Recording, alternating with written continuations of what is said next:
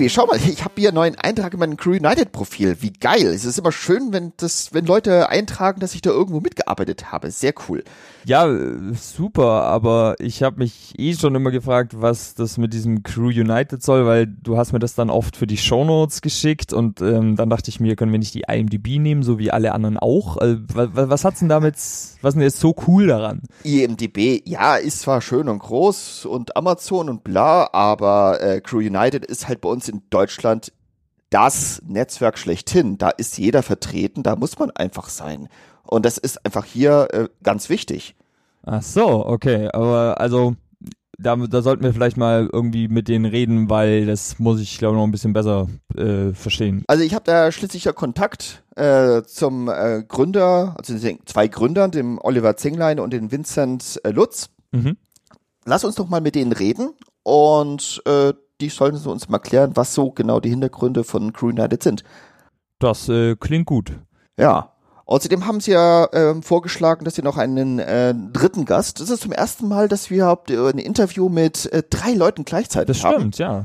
Ähm, da noch, äh, die haben da noch den Christian Dosch da noch im Angebot, mit dem wir dann reden. Genau, der ist nämlich äh, für sozusagen die Themen Fairness und Nachhaltigkeit und da habe ich ja schon ein bisschen rausgehört, dass es auch so, die engagieren sich halt eben auch. Ja. Das ist jetzt nicht nur so. Sind da sehr sozial engagiert. Genau, ja. Und ähm, weil wir eben das erste Mal mit drei Leuten äh, reden, äh, teilen sich äh, der Christian und äh, der Vincent äh, ein Mikrofon beziehungsweise ein Headset. Äh, deswegen äh, also nicht verwundert sein, wenn es da vielleicht mal längere Zeit äh, einer nicht sagt oder mal vielleicht ein, ein Schnitt zu hören ist dann hat ja. einfach nur kurz das Wir sind da leider technisch limitiert mit unserem Aufnahmegerät. Wir haben so eine Konstellation einfach viel zu selten. Genau, das würde sich auch gar nicht lohnen. Genau. Genau. So, und dann haben wir, äh, also man sollte natürlich noch erwähnen, die haben äh, elf Mitarbeiter, die Crew United Leute, damit ihr das so ein bisschen einordnen könnt. Die sind jetzt kein Konzern, ja, wir waren nicht im Konzerngebäude. Kein Riesennetzwerk. Ja. Kleines Büro mitten in München. Genau, und ähm, ja, wir äh, haben das erste Mal eine Frage gehabt von einem, äh, wie nennt man diese Menschen? Patreonaten? Ich ja, Unterstützer. Unterstützer auf Patreon. Ähm, wir äh, schreiben dort immer, wenn wir einen neuen Gast äh, interviewen oder neue Gäste in diesem Fall. Und ihr habt dann die Frage, diesen Gästen, äh, ihr habt dann die Möglichkeit, diesen Gästen eine Frage zu stellen. Und das war dieses Mal, wie gesagt, das erste Mal dabei. Und wenn ihr da äh, Interesse dran habt, dann schaut einfach mal in den Shownotes auf unserer Patreon-Seite gerne vorbei. Hast du noch den Namen von dem User? Das sollte man noch erwähnen. Leon. Leon. Da steht's. Hallo Leon, vielen Dank für deine Frage. Genau. Und ja. deine Unterstützung. Ja, vielen Dank Leon und äh, viel Spaß allen beim Hören. Viel Spaß.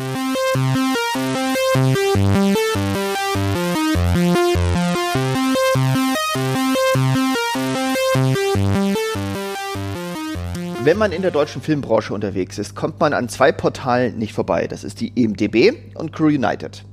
Wie seid ihr da zu diesem Status gekommen, so auf dem Niveau, auf ein, in einem Atemzug mit der IMDb genannt zu werden?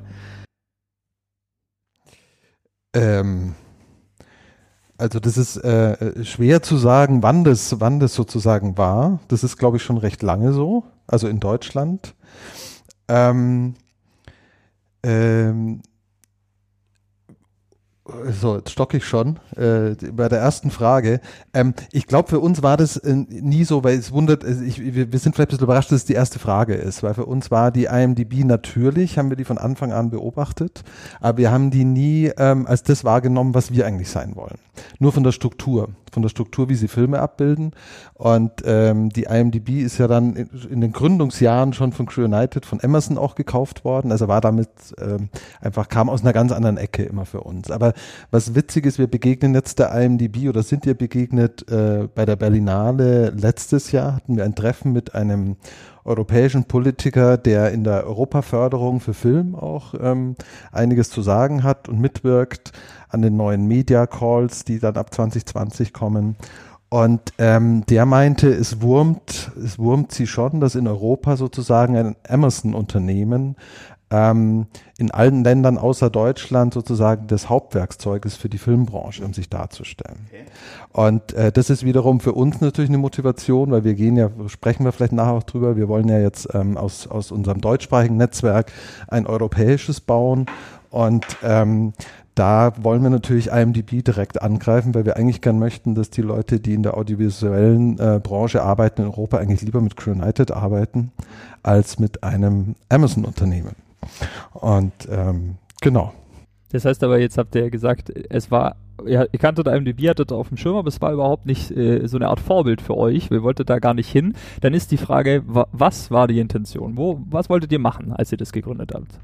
Also zu sagen, dass wir die IMDb, die IMDb haben wir technisch, also was die ja machen, ist diese, diese Vernetzung von, von Filmprojekten und den beteiligten Personen ähm, und Firmen. Und das haben wir natürlich dann in der Version, die wir von 2.1 bis 2.3 entwickelt haben, wo wir gesagt haben, jetzt werden wir kommerziell, da kommen wir vielleicht nachher noch hin, weil das war ein ganz wichtiger Punkt für uns. Da, ähm, äh, da haben wir uns die IMDb technisch schon als Vorbild genommen. Also zu sagen, also dies, das sieht man ja auch bei uns. Aber ähm, rein technisch. Und ähm, so, jetzt fragst du uns, was wir eigentlich wollten. Da erzählt vielleicht der Vincent erstmal, ähm, wie es überhaupt äh, dazu gekommen ist. Und äh, dann können wir vielleicht ein bisschen erzählen, was wir wollten. Und der Christian kann das aus seiner Außenperspektive dann nochmal ganz anders beschreiben, glaube ich. Ja, da bin ich ja gespannt.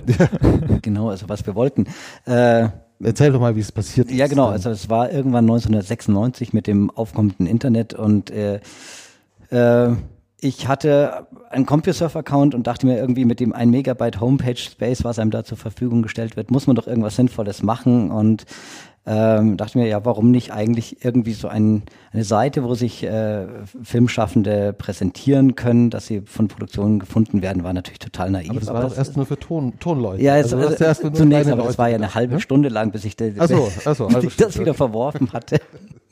Und es war natürlich irgendwie schon so auch ein bisschen der Gedanke, dass man sich so äh, vernetzt, auf jeden Fall vielleicht auch mal ein bisschen über Gagen spricht. Da gab's äh, auch nicht wirklich irgendwelche Möglichkeiten, außer man hat sich halt irgendwie beim Thronverleih getroffen und, äh, und miteinander geredet, aber ansonsten sah man sich ja eigentlich auch als Thronmensch nicht wirklich am Set. Äh, genau. Und äh, dann kurze Zeit später habe ich natürlich vielen Leuten davon erzählt, die haben sich dann auch teilweise eingetragen und äh, Oliver auch und der war ziemlich begeistert von der Sache. Aber da lag ich doch schon im Krankenhaus. Da, er lag im Krankenhaus, er konnte nicht mehr weglaufen. Und ich hatte ihn praktisch damit. Und äh, nee, er fand die Sache gut und äh, er war dann auch derjenige, der das dann natürlich gleich gepusht hat, weil irgendwie alleine meine Ersparnis in eine, in eine äh, fixe Idee zu stecken, war mir doch ein bisschen zu riskant. Und äh, wenn man sich das teilt, äh, und dann Flyer druckt oder äh, was auch immer. Das, da war er auf jeden Fall eine treibende Kraft. Darf ich mal kurz dazwischen fragen, wie habt ihr beide euch eigentlich kennengelernt? Genau, das wollte ich jetzt eigentlich, äh, also wir haben uns kennengelernt, das kann man sehr genau verorten, äh, zeitlich und örtlich, weil wir haben gemeinsam einen recht grauenvollen RTL 20.15 Uhr, ja super Mir, mir hat der Spaß gemacht. Okay, ja, also hat großen Spaß gemacht, aber es ist, ein, äh, es ist kein großartiger Film. Äh, äh, Muchas Gracias, äh, Willy Wuff heißt der, entsprechend sprechender Hund in der Hauptrolle. Gedreht wurde der im November, Dezember 1995 auf Forteventura von der Bavaria-Film. Und da, ich war ja schon ein paar Wochen da als Regieassistent, Location-Suche und so, und wir saßen abends mit äh, den ersten Crewmitgliedern, die schon ankamen, am Strand.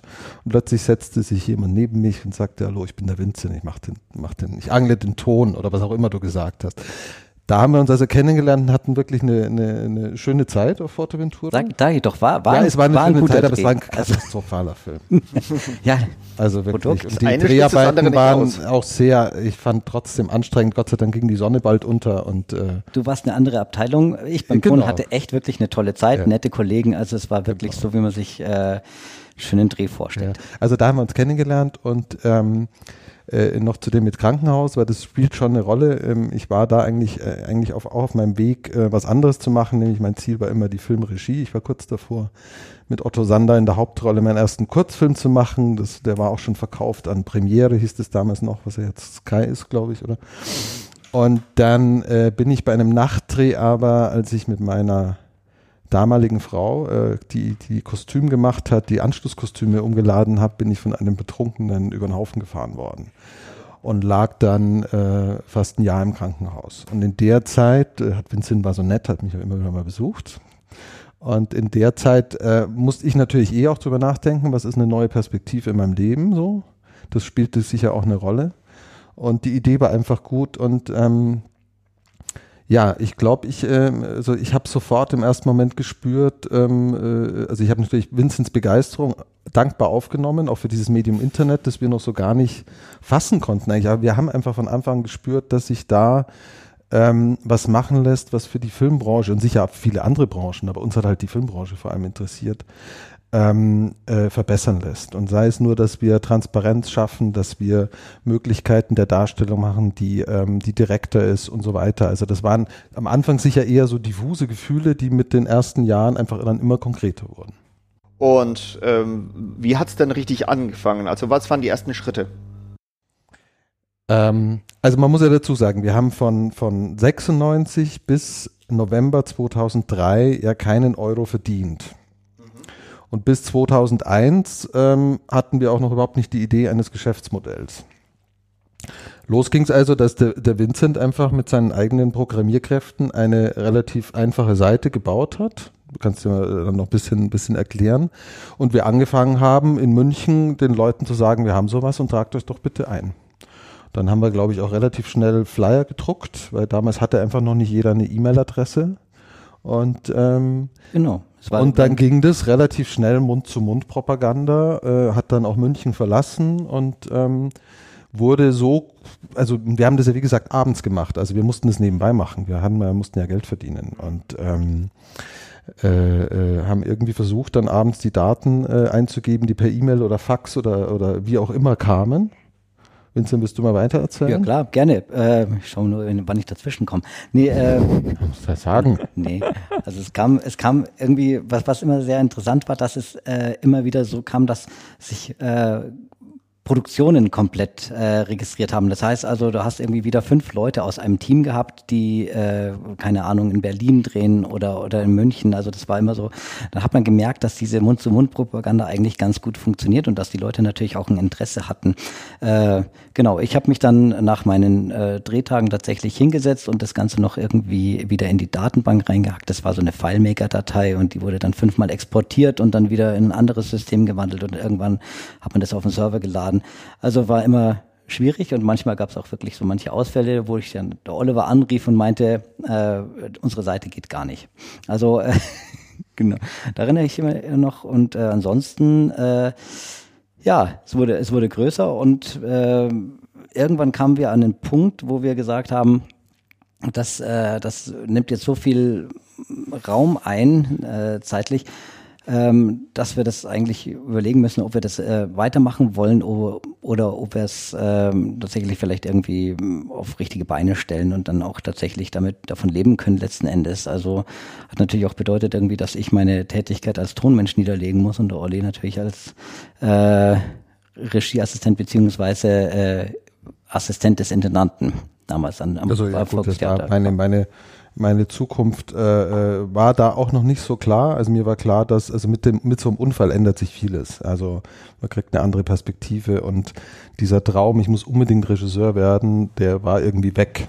Also das war, es waren andere Dinge wichtiger und ähm, deshalb war ich dann auch, glaube ich, bisschen eher der, der den Vincent da äh, man muss dazu sagen, äh, da war die erste Internetblase. Also wenn du Leuten gesagt hast, du wirst im Internet Geld verdienen, die haben dich angeschaut wie ja, spinnst du. Ja. Also in dieser Zeit äh, habe ich versucht natürlich dann auch Vincent zu überzeugen, komm, wir setzen alles auf eine Karte und uns war klar, wir können nicht einfach das morgen ausprobieren, sondern das heißt, wahrscheinlich einfach, und so lange hat es auch gedauert, fast zwei Jahre äh, Entwicklungszeit, in der ich gar nicht mehr gearbeitet habe, also kein Geld reinkam, Vincent noch ab und zu mal, wo es ging. Und äh, wir sozusagen ein Jahr konzipiert haben und dann fast ein Jahr äh, umgesetzt haben. Und ähm, das war schon so, also es war schon eine, eine, schwierige Zeit, muss ich sagen. Ich erinnere mich noch, wo ich dann oft auch allein äh, zu Hause saß, weil Vincent war dann noch beim Drehen und da haben wir an dem Konzept geschrieben, so allein im Kämmerchen und äh, äh, äh haben mir vorgestellt, na, wird das, wird da jemand, jemals jemand dafür zahlen? Ja, das war einfach nicht klar. Und ähm, aber meine Frau hat mich sehr unterstützt. Äh, Vincent hat immer mitgemacht und war immer dabei. Wir haben sicher ab und zu auch gezweifelt, aber ähm, ähm, letztlich ähm, hatten wir doch einen sehr, sehr festen Willen. Und dann sind wir im haben wir auch unser erstes Büro sozusagen, eigentlich während der Entwicklungszeit, glaube ich, in der Geierstraße. Dann sind wir raus aus unseren drei Quadratmetern in Pullach. Ähm, da waren wir noch bei Vincent im, hatten, du hast Im mit deinem Bruder ja. dazu, im Speicher waren Im ausgebauten wir. Speicher. Da haben gerade zwei Schreibtische und zwei Monitore reingepasst. Und dazwischen war ein Fernseher, äh, muss ich, werde ich nie vergessen, ich erzähle es immer wieder, weil eigentlich der Zeitpunkt, wo wir darüber gesprochen haben, das war kurz nach 9-11. Also wir haben zusammen 9-11 eigentlich in unserem True United Kabuff erlebt und das war auch dieser September eigentlich, äh, äh, wo wir, wo wir drüber geredet haben, dann mhm. kurz danach. Ähm, also das ist Zufall, das hat nichts mehr damit zu tun, aber wird in der Erinnerung natürlich immer verbunden sein. Ja, klar. Und äh, wir sind dann in die Geierstraße und haben sozusagen das Büro übernommen von denen, die unsere Website äh, United gebaut haben. Ne? Oder war so, ne? Ja, ja, klar. Genau, so ein kleines Ladenbüro. Und ja, und dann sind wir im äh, Juni 2003. Genau sind wir dann eben nach diesen zwei Jahren sind wir halt dann äh, online gegangen. Und wie, wie, habt ihr euch in der Zeit über Wasser gehalten? Weil da war ja jetzt finanziell noch keine Einnahmequelle dann da. Ähm, also ich habe Gott sei Dank eine kleine Rente durch den Unfall bekommen und hatte einfach noch Ersparnisse, weil ich kurz davor einfach als Regieassistent sehr gut verdient habe ähm, und so weiter. Also dadurch war da ein gewisser Puffer da, dass man, äh, meine Frau hat fleißig gearbeitet. also, oder meine Freundin, das war meine Freundin damals, äh, gar nicht meine Frau. Äh, also das, das, das ging, aber das, sowas geht natürlich nicht ewig. Genau, bei mir war es halt einfach dann doch noch nötig, dass ich äh, nebenher arbeite oder genau, du hauptsächlich ja keine arbeite, weil ich hatte keine Rente. genau. Und auch keine Ersparnisse. Ich würde jetzt gern kurz den Christian mal. Das, genau, äh, das wollte ich jetzt gerade sagen. Wie der damals das vielleicht, vielleicht kannst du von damals auch was sagen. Also mal als, das fände ich ganz interessant. Genau, also du, du Christian bist ja eigentlich letztlich, du bist ja äh, danach erst äh, zu dem Ganzen gestoßen. Das heißt, du bist ja jetzt eigentlich jemand, der das ja wahrscheinlich dann so mitbekommen hat, wie sich das Ganze ent entwickelt hat als Außenstehender. Genau, also ich habe ähm, Crew United eigentlich kennengelernt als Filmschaffender, das muss man sagen. Ich war ein junger Absolvent, ähm, ähm, Hochschule der Medien in Stuttgart, der ähm, dann klassisch über ein Praktikum damals eingestiegen ist, Produktionspraktikum, Setrunner war, äh, Produktionsassistenz, dann, dann irgendwann Koordination, dann eben äh, Motivaufnahmeleitung und der ähm, klar, also glaube ich für Außenstehende erstmal verstehen musste, wie tickt denn diese Branche. Ähm, und da vor allem verstanden hat, ähm, es geht um ähm, alle Wertschöpfung, geht um sozusagen Projekte, alle sind angestellt bei Projekten, sind alle zeitbefristet angestellt. Es gibt einen hohen Grad an ähm, Solo-Selbstständigen. Und die Projekte sozusagen entstehen oder die Projektteams entstehen jeweils neu ähm, zu dem Spielfilmen und eben gerne auch an neuen Orten, ähm, weil eben an bestimmten Drehorten gedreht wird, in bestimmten Regionen man sozusagen neu ist und dadurch eben ein hoher Bedarf eigentlich immer wieder neue Leute zu finden und die auch entlang von bestimmten sozusagen Kriterien zu definieren. Also ich suche einen Aufnahmeleiter in Berlin, ich suche eine Garderobiere in Hamburg oder ich suche einen Kameratrailer irgendwo tief im Schwarzwald. So.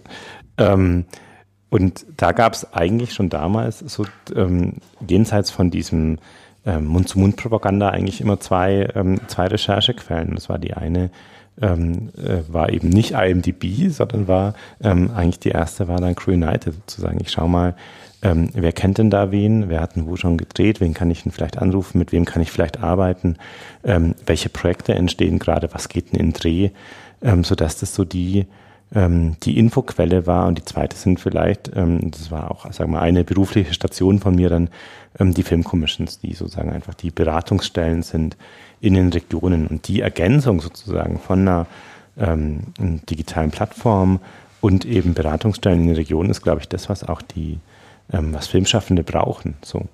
Mhm, ja. Und ähm, sozusagen bin ja dann immer näher in Richtung Crew United gerückt ähm, und kenne jetzt sozusagen eigentlich so ein United dann oder habe es näher kennengelernt, dann wirklich als ähm, ja, professionelles Unternehmen, das über Internationalisierung nachdenkt, das über neue Märkte nachdenkt, das über neue Bereiche, angrenzende Bereiche wie Games, wie Event, wie ähm, Animation VFX nachdenkt, also sozusagen in einer ganz anderen ähm, Unternehmensstufe schon, als Vincent und Oliver gerade beschrieben haben und bin eher sozusagen jetzt berührt von dieser Gründungsgeschichte. Aber jetzt hast du, jetzt hast du gerade immer äh, das noch so beschrieben, als würdest du jetzt gerade draußen vor der Tür stehen und über Crew United reden, aber du bist ja jetzt auch hier, das heißt, es ist ja dann doch ein bisschen mehr als jetzt kennengelernt, sondern irgendwann gab es ja dann sozusagen, ich will da auch was äh, mitmachen, so, das, das fehlt jetzt gerade auch so. Absolut, also ähm, ich glaube, meine Vita ist gar nicht so untypisch. Ne? Also ich habe ähm, hab studiert, habe ähm, ungefähr ähm, fünf Jahre für Filmprojekte gearbeitet, durfte dann auch Projekte machen wie ähm, Krabbert oder wie die Welle oder wie Kainorhasen. Also schon so, was man in Deutschland so, sag mal, großes ähm, Kino nennt ähm, und wo man auch als junger Filmschaffender also schon mit einer Faszination bei diesem Wanderzirkus dabei ist. Also ich habe schon gedacht, ich habe eigentlich den Beruf gefunden, den ich auch ein ähm, Leben lang machen will, ähm, weil ich ähm, und fand die Zusammenarbeit mit dem Filmteam super, fand diesen ähm, den Drive, den Spirit super, finde es auch sozusagen für ein Werk zu arbeiten, für ein Werk zu stehen, was anderes als, also mich hat das mehr sozusagen das Filmwerk mehr fasziniert als sozusagen als jetzt zu sagen, ich produziere Autos oder helfe damit. Also ich war in der war da eigentlich gut angekommen und ähm, habe dann aber auch die in Anführungszeichen Schattenseiten dieses Projektgeschäfts mitbekommen, die halt ähm, der Wanderzirkus heißt halt schon auch andere, also extreme Arbeitszeiten und eigentlich sozusagen ähm, ganz wenig äh, Möglichkeiten, ähm, Beziehungen, Familie zu entwickeln. Bin dann gewechselt in, eine, in eine, sozusagen in einen stabileren Job, ähm, äh, habe eine Filmkommission gemacht in Stuttgart sieben Jahre, ähm, und mich eigentlich sozusagen da schon sehr mit diesen Themen Fairness ähm, auseinandergesetzt. Was heißt denn, was heißt Projektarbeit? Was heißt, wie sind die Arbeitsbedingungen? Wie sind die Produktionsbedingungen? Was muss man eigentlich, wie muss man junge Filmschaffende an den Filmhochschulen ausbilden? Ähm, wie muss man ähm, Arbeit gestalten, um ähm, sozusagen ähm, die Branche auch da zu verändern? Und ich bin eigentlich über die Themen in ähm, Kontakt mit Crew United ähm, gekommen, weil ich gemerkt habe, Crew United engagiert sich sehr in dem Bereich, in dem Thema, ähm, ähm, hieß damals noch Hoffnungsschimmer, sind da Partner, heißt jetzt Fair Film Award und sozusagen hat da eine, eine starke Haltung auch geprägt durch die Gründer in dem Bereich. Und das war eigentlich der Moment, dann mit Oliver und Vincent ins Gespräch zu kommen. Ähm, der ist jetzt ähm, vier, fünf, sechs Jahre vielleicht her. Ab sechs. Ähm, und ähm, bin bei der sozusagen bei der Filmkommission raus und dann eben habe an die Tür von Crenitic geklopft, bin da durchgegangen und ähm, sozusagen ähm, bin da jetzt ähm, eng äh, gebunden und darf eben, und Crenitic ist jetzt auch in der Phase, wo man sagen kann, ähm, äh, man kann ähm, in so Themen auch Energie investieren und kann wirklich schauen, wie verändern wir die Branche, indem wir politische Arbeit machen, Stellungnahmen abgeben, indem wir Konzepte schreiben für Nachwuchs, ähm, also indem wir in Themen aktiv sind, die jetzt nicht unmittelbar auf das eigene Geschäftsmodell einzahlen. Und bist du jetzt nun fest bei Crew United eingestiegen? Also bist du Mitarbeiter, bist du äh, Partner oder was ist es genau dein Status? Ich bin frei. Praktikum. noch darf, noch darf Volontariat. genau. ähm, ich bin freier Mitarbeiter. So, also ja. Christian ist freier Mitarbeiter, aber wir haben, sobald wir ihn uns wirklich ganz leisten können äh, äh und er nicht von irgendjemand anderem, weil ich, ich, jeder ist wahnsinnig, der ihn nicht nimmt, ähm, also sobald wir ihn uns leisten können, soll er ähm, ganz fest bei uns sein und da auch eine ganz wichtige Rolle spielen. Also okay, genau. Jetzt haben wir mal den Feedback mal von ihm gehört, so erstmal als, als Außenstehender. Wie war die Rückmeldung der Filmbranche damals auf Crew United? Was habt ihr so für Feedback bekommen? Am Anfang, äh, ich kann mich erinnern, äh, irgendwie die Mutter eine, eines Schauspielermädchens, äh, die hat gesagt, irgendwie, als ich, äh, als sie mitbekommen hat, dass wir im Internet was machen, du perverses Schwein. Wirklich? ja. okay. Nein, äh, du bist auch einer von denen. genau, es, es, war damals halt noch sehr, sehr, ja, äh, war das so? Unterschiedliches Echt? Publikum da, ja. Nee, Gut, aber er hat natürlich überhaupt nicht begriffen, ja. um was es geht. Nee, also äh, das Feedback war tatsächlich äh, äh relativ gut, äh, vielleicht auch ein bisschen abwartend, irgendwie mal gucken, was dabei überhaupt rauskommt. Aber äh, die Leute haben äh, tatsächlich gerne mitgemacht und äh, so manchmal hat man dann auch wirklich so ein bisschen die Erfolgsmeldungen bekommen ähm, dass, äh, dass da wirklich auch ja eine Vermittlung stattgefunden hat, weil das haben wir ja nie oder bekommen wir jetzt immer noch nicht mit. Also das heißt, nur wenn gerade mal einer anruft und sagt irgendwie so, oh, ich weiß nicht, wie komme ich wieder in meinen Account rein, äh, dann erfahren wir, ja, und übrigens, ich äh, habe die letzten drei Jobs von euch über, über euch bekommen und solche Sachen. Also das ist dann immer ganz schön. Über Resonanz freuen wir uns. Soll an dieser Stelle auch mal gerne gesagt werden. Ähm, genau, also äh, aber ansonsten eigentlich so richtig negatives Feedback. Ähm nee, das war schon positiv, aber man muss einfach sagen, dass viele, ähm, es war in einer Zeit, wo viele über uns überhaupt den ersten Kontakt zu dem Medium auch hatten. Also da war ja auch noch Unerfahrenheit, Unsicherheit, keiner wusste, wie schätzt man das ein. Und man muss sagen, das hat sehr lang auch gedauert. Wir haben hier also auch ganz viele alte Schauspieler, also Schauspieler, die 70, 80 sind, ähm, die dann doch irgendwann gesagt haben, weil sie sich halt irgendwo eintragen müssen, die eigentlich mit dem Internet doch nichts zu tun oder da so eine große Hemmschwelle hatten, äh, und die wir gerade aus München zum Beispiel auch gesagt haben, kommt doch vorbei, ähm, also die wir dann auch sozusagen ins Internet eingeführt haben. Also für viele Menschen über einen sehr langen Zeitraum war der Einstieg bei Crew United auch der Einstieg ins Internet. Also das war jetzt äh, äh, einfach eine andere Zeit, was das betrifft. Und ähm, aber prinzipiell, ich glaube, es gab wenige, es gab die Leute, die die auch äh, unsere Visionen verstanden haben sehr bald, also die gesehen haben, was man da letztlich draus machen kann. Das waren aber nicht viele, muss man sagen. Ja? Also da äh, musste man einfach vor allem selber dran glauben, dass man da auf diesem Weg, der ist jetzt schon, wir gehen ja den Weg jetzt 23 Jahre und äh, unsere Visionen reichen noch mindestens für weitere 30 Jahre, sag ich mal.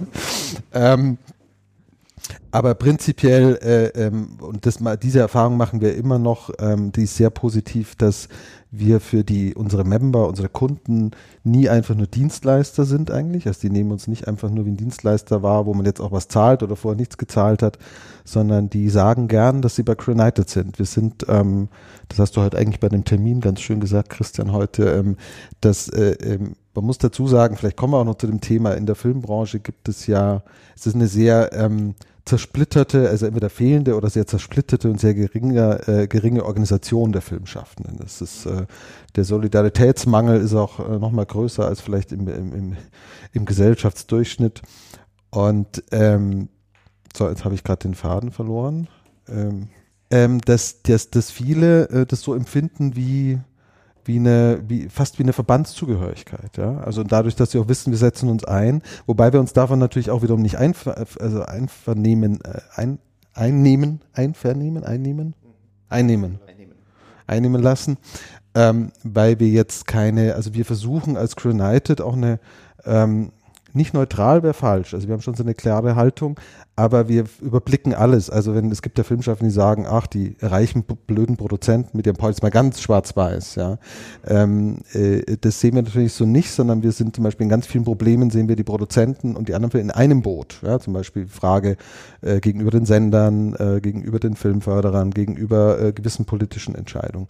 Und ähm, aber äh, viele sagen einfach gerne, sie sind bei Crew United. Und ähm, das ist schon sehr, sehr positiv, finde ich. Also sie fühlen sich einfach da mehr verbunden als nur ein Dienstleister, den man bucht.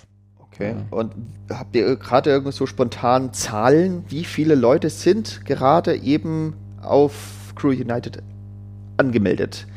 Das können wir relativ genau sagen. Es sind, glaube ich, jetzt so um die 37.000 äh, Member. Mhm. Ähm, äh, noch ja hauptsächlich deutschsprachig, muss man sagen. Ähm, und davon würde ich sagen, sind ein paar tausend Firmen und dann relativ gleich, muss man auch sagen, vor und hinter der Kamera. Also es, ich würde auch sagen, aus unserer Erfahrung, es gibt so viele Schauspieler wie Menschen hinter der Kamera. Ja, das ist natürlich ein Problem, vor allem für die Schauspieler, ähm, weil das ist ja nur ein Beruf. Die Leute hinter der Kamera teilen sich ja viele Berufe. Ähm, es gibt natürlich bei weitem nicht genug Arbeit für so viele Schauspieler. Das ist ein Problem. Also weil die, die prekären Situationen bei Schauspielern ganz, ja, ja ganz viele betrifft. Das ist ein eigenes Thema für sich. Genau, das ist ja. ein eigenes Thema ja. für sich. Genau. Aber das ist ja doch jetzt äh, interessant, wenn wir jetzt da gerade schon drüber reden, dann sollte man ja vielleicht mal schauen, was heißt das jetzt eigentlich? Ja, bei United angemeldet, so ich habe einen Facebook-Account, ja, da weiß jeder, was ist das. Vielleicht können wir ja mal kurz anfangen mit 2003. So, was, was war damals? Also, was konnte ich tun? Was hat der Service mir angeboten? Was hat mich das gekostet? Ja, so, und dann vielleicht sozusagen, was gibt es jetzt heute im Vergleich zu 2003 mehr, was es damals noch nicht gab, oder vielleicht ist ja auch immer noch das gleiche, weiß ich ja nicht. Ja. genau. Wir haben uns nicht weiterentwickelt seitdem, ja. Ähm, soll ich antworten? Ja. ja. Ich also ich würde sagen, ähm, das, das, das, das Grundangebot und das, das Grundkonzept ist, äh, dass wir auch 2003 sozusagen ähm, dann mit einem, einem Preis, den man zu zahlen hat, verbunden hat. Also die Grundleistung ist, glaube ich, nach wie vor ähm, die gleiche. Die Preise haben sich geändert. Also damals sind wir eingestiegen. Wir haben ja gesagt, mehr als 100 Mark kann man irgendwie doch nicht verlangen im Jahr. Mhm. Brutto. Ja, also wir reden von 100 Mark brutto und das waren dann unsere 49,90 in Euro, weil damals war ja schon der Euro. Äh, für Firmen hatten wir 59 Euro. Das war damals sozusagen unser mutiger, aus unserer Sicht wahnsinnig mutiger Einstiegspreis. Ähm, letztlich fanden wir immer, dass die Leute viel dafür bekommen haben, weil wenn man das auf so einen Tag umrechnet. Aber was sie grundsätzlich bekommen haben, ist natürlich die, ähm, die, die Präsenz ähm, auf einer Plattform, wo damals zu dem Zeitpunkt schon ähm, das war schon ein paar Jahre her, wir haben sehr bald gehört, dass ähm, Produktionen, wenn sich jemand bewirbt, ähm, und die Vita einreichen, die Vita nehmen, aber auch bei Crew United dann, dann gucken, stimmt das denn?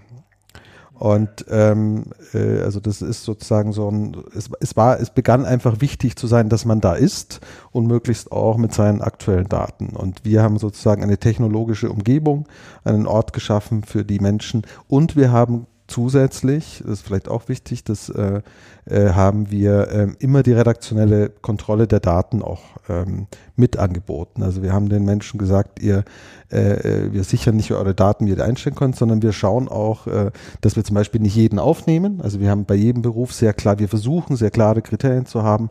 Ähm, also es geht darum, dass es professionelle Filmschaffende sind. Wir versuchen Regeln zu finden und zu überprüfen, dass die Angaben einfach korrekt sind, nicht beschönigt werden. In dieser Branche war das, glaube ich, vor viel, also 1995 noch ganz anders möglich, seine Vita so ein bisschen äh, zu frisieren. Das ist heutzutage einfach nicht mehr möglich. Es ist transparent geworden. Ähm, also das ist das Grundangebot, mit dem sind wir auch in den Start gegangen. Wir sind 2003 vor allem damit auch in den Start gegangen, dass man eben wie die IMDb die Projekte anlegen kann und sich dann auch mit den Projekten verknüpfen kann. Und dadurch ist natürlich nochmal eine ganz andere Dimension gekommen, wie man Leute findet, wie man abbilden kann, wer mit wem zusammengearbeitet hat und so weiter.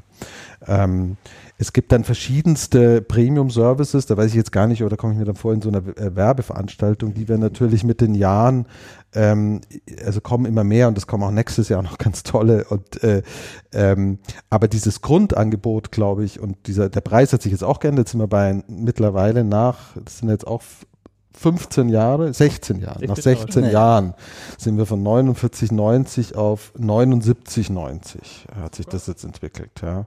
Ähm, äh, seitdem wir mit Schauspieler Videos zusammen sind, das ist ja auch eine, eigentlich ein wichtiger Punkt, äh, das ging 2010 online, haben wir ein Angebot mit Videos und Showreels und dem ganzen, äh, ganzen Möglichkeit, seine, seine äh, Showreels darzustellen, einzelne Clips mit Filmen zu verbinden. Das kostet äh, 119 Euro im Jahr, aber da hat man wirklich diese ganzen Videogeschichten noch mit drin. Das ist sozusagen nochmal ein ganz eigener ähm, geeignete Dienstleistung, die natürlich auch Regisseure äh, und andere kreative Kameraleute mit äh, auch buchen können, auch immer mehr buchen, aber das war natürlich für Schauspieler auf Schauspieler gemünzt. Mhm. Ja. Und äh, hostet ihr die selber, die Videos, oder ist es... Äh das macht es sozusagen in der Kooperation, das macht äh, Schauspielervideos. Also das ist der Deal. Ähm, es ist ja so, dass wir ähm, seit 2010 quasi ganz fest liiert sind ähm, und alle Daten, also bei uns registriert man sich auch als Schauspieler und alle Daten, die die Schauspieler betreffen, werden aber auch äh, in einer Schnittstelle, einer Live-Schnittstelle, ähm, gehen die zu Schauspielervideos und die Videodaten werden in einem Media Manager, der auf deren Server liegt, ähm, eingetragen und die Videodaten kommen zu uns. Und wir beide merchen sozusagen unsere gegenseitigen Daten. Äh, wenn wir gerade bei diesem Thema sind, wie kam es zu dieser Kooperation? Vincent, erzähl. Mit David? Ähm, du hast dich mit David. Ich habe nur zugeschaut über eine Webkamera, glaube ich, weil ich da irgendwie krank war oder irgendwas war. Da weißt du noch. schon wieder im nee, Krankenhaus. Nee, das weiß ich nicht mehr. Doch, du warst im, im, Nee, nee, war ich nicht. Aber ich weiß, dass, dass Vincent äh, sich irgendwie. Äh, du hast dich nicht mit dem Urs getroffen oder mit dem David? Nee, nee, das, so? das, das war der David, äh, der auf uns zugekommen ist. Dann war irgendwie wieder nichts und dann kam er doch irgendwann mal ins Büro. Er kam ins Büro und da war ich nicht da und Vince hatte irgendwie nur eine Webkamera. Ich weiß, ich war woanders und habe den nur ohne Ton irgendwie zugeguckt, wie sie gequatscht haben. Wann war das? 2,5, 2,6? Ja, irgendwie sowas. sowas. Also das heißt, die waren, die waren zu dem Zeitpunkt ein eigenständiger Service, wo du genau, als Schauspieler sagst, ich lade da mein Showreel hoch, damit ich es besser verschicken kann.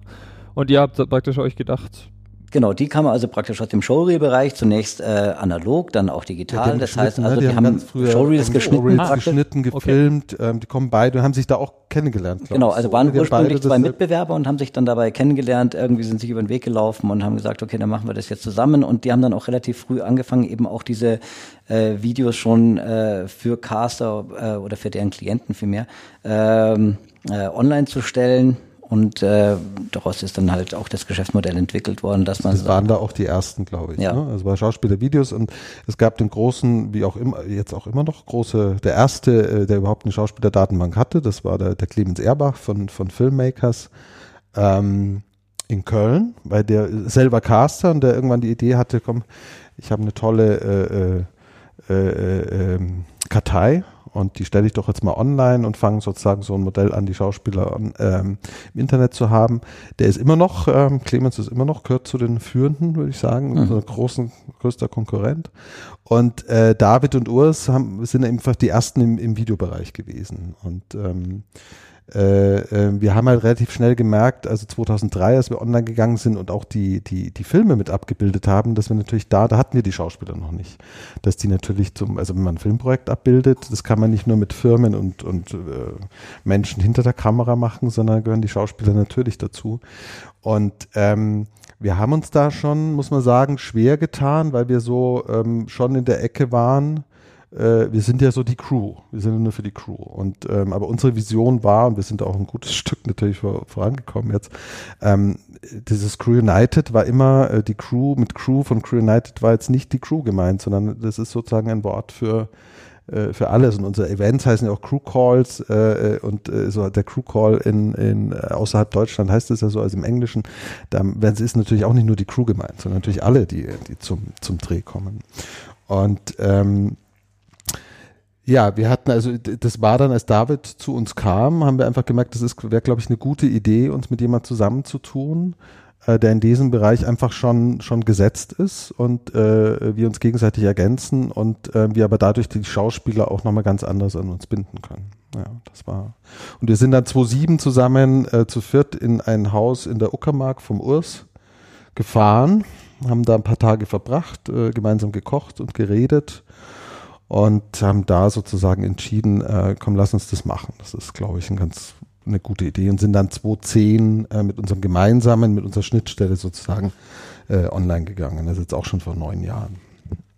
Ihr habt ja jetzt die ganze Zeit gesagt, und da geht diese Showreel-Geschichte ja so ein bisschen mit in das, in das, Themengebiet rein, dass ihr auch eine Art äh, Verifizierung von diesem Lebenslaufen macht. Das ist ja so ein bisschen auch die Idee dahinter. Und äh, da ist jetzt natürlich schon die Frage, wie könnt ihr das denn überhaupt sicherstellen?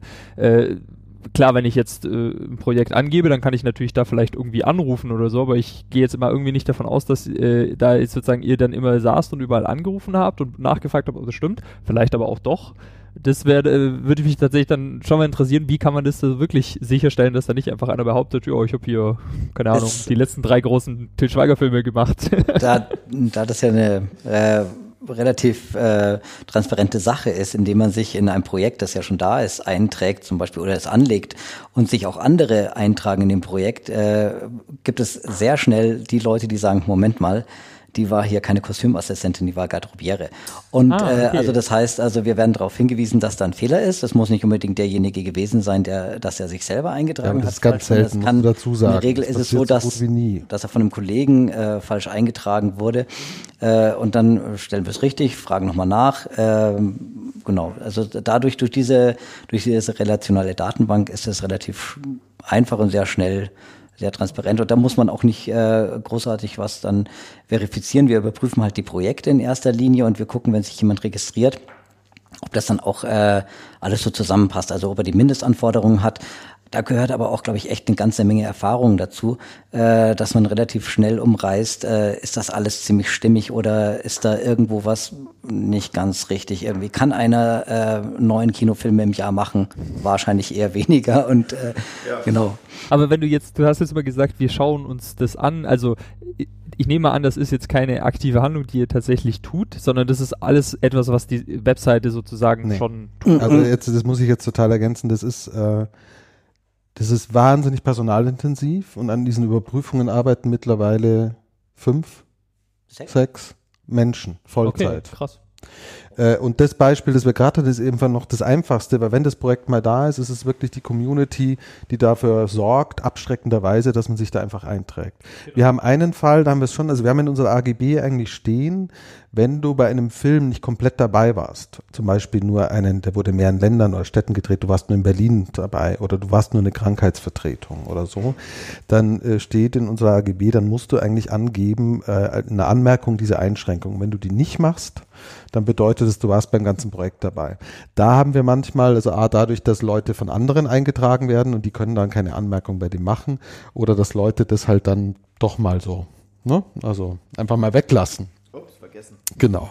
Äh, kommt aber dann meistens doch auch raus. Also das ist nicht so aufwendig. Was wirklich einfach aufwendig ist täglich, ist, sind drei Bereiche. Also A, neue Projekte weil wir natürlich wirklich feststellen müssen, ob es dieses Projekt gibt. Und äh, wir rufen da nicht immer an, das würden wir nicht schaffen, sondern wir sagen natürlich erstmal, der, der Owner, also der das Projekt eingetragen hat, ist aus, auskunftspflichtig eigentlich uns gegenüber. Das heißt, wenn wir Fragen haben, das sind eigentlich Standardkataloge, die relativ schnell zusammengeklickt werden, und wir müssen ja auch wirklich viele Projekte wegschaffen pro Tag, äh, dann wird der erstmal nachgefragt und äh, dann wird das Projekt in der Redaktion auf Wiedervorlage gelegt. Ein Redakteur hat sich das genommen und der betreut es auch, bis es entweder freigibt oder, oder raushaut. Und ähm, je nachdem, wann und wie die Leute antworten, manchmal tragen die andere ein, dann können wir die mitfragen, manchmal kennen wir die Produktion und manchmal natürlich ruft man auch an. Also es sind ganz unterschiedliche Wege. Wir versuchen natürlich da ähm, es so, so Zeit, wenig zeitintensiv zu machen, wie es geht, ist aber schwierig. Und dann zweiter Bereich ist die Aufnahmen. Also wer, wer wird als Schauspieler aufgenommen, wer wird als Maskenbildner, wer darf da rein.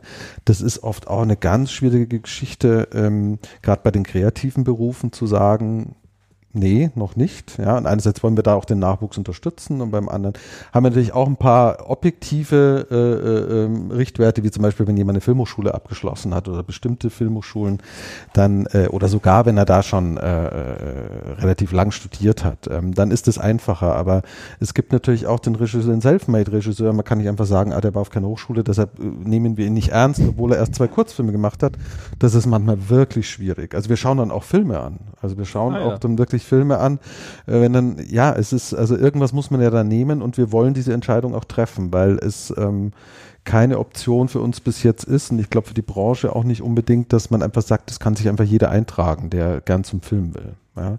Ist aber nicht immer einfach und wir haben sicher auch äh, schon Entscheidungen getroffen, die falsch waren in beide Richtungen, weil wir halt die Entscheidung treffen müssen. Also jemanden vertröstet haben, obwohl er eigentlich äh, hätte vielleicht schon äh, aufgenommen werden sollen, können und umgekehrt genauso, dass wir Leute freigeschaltet haben.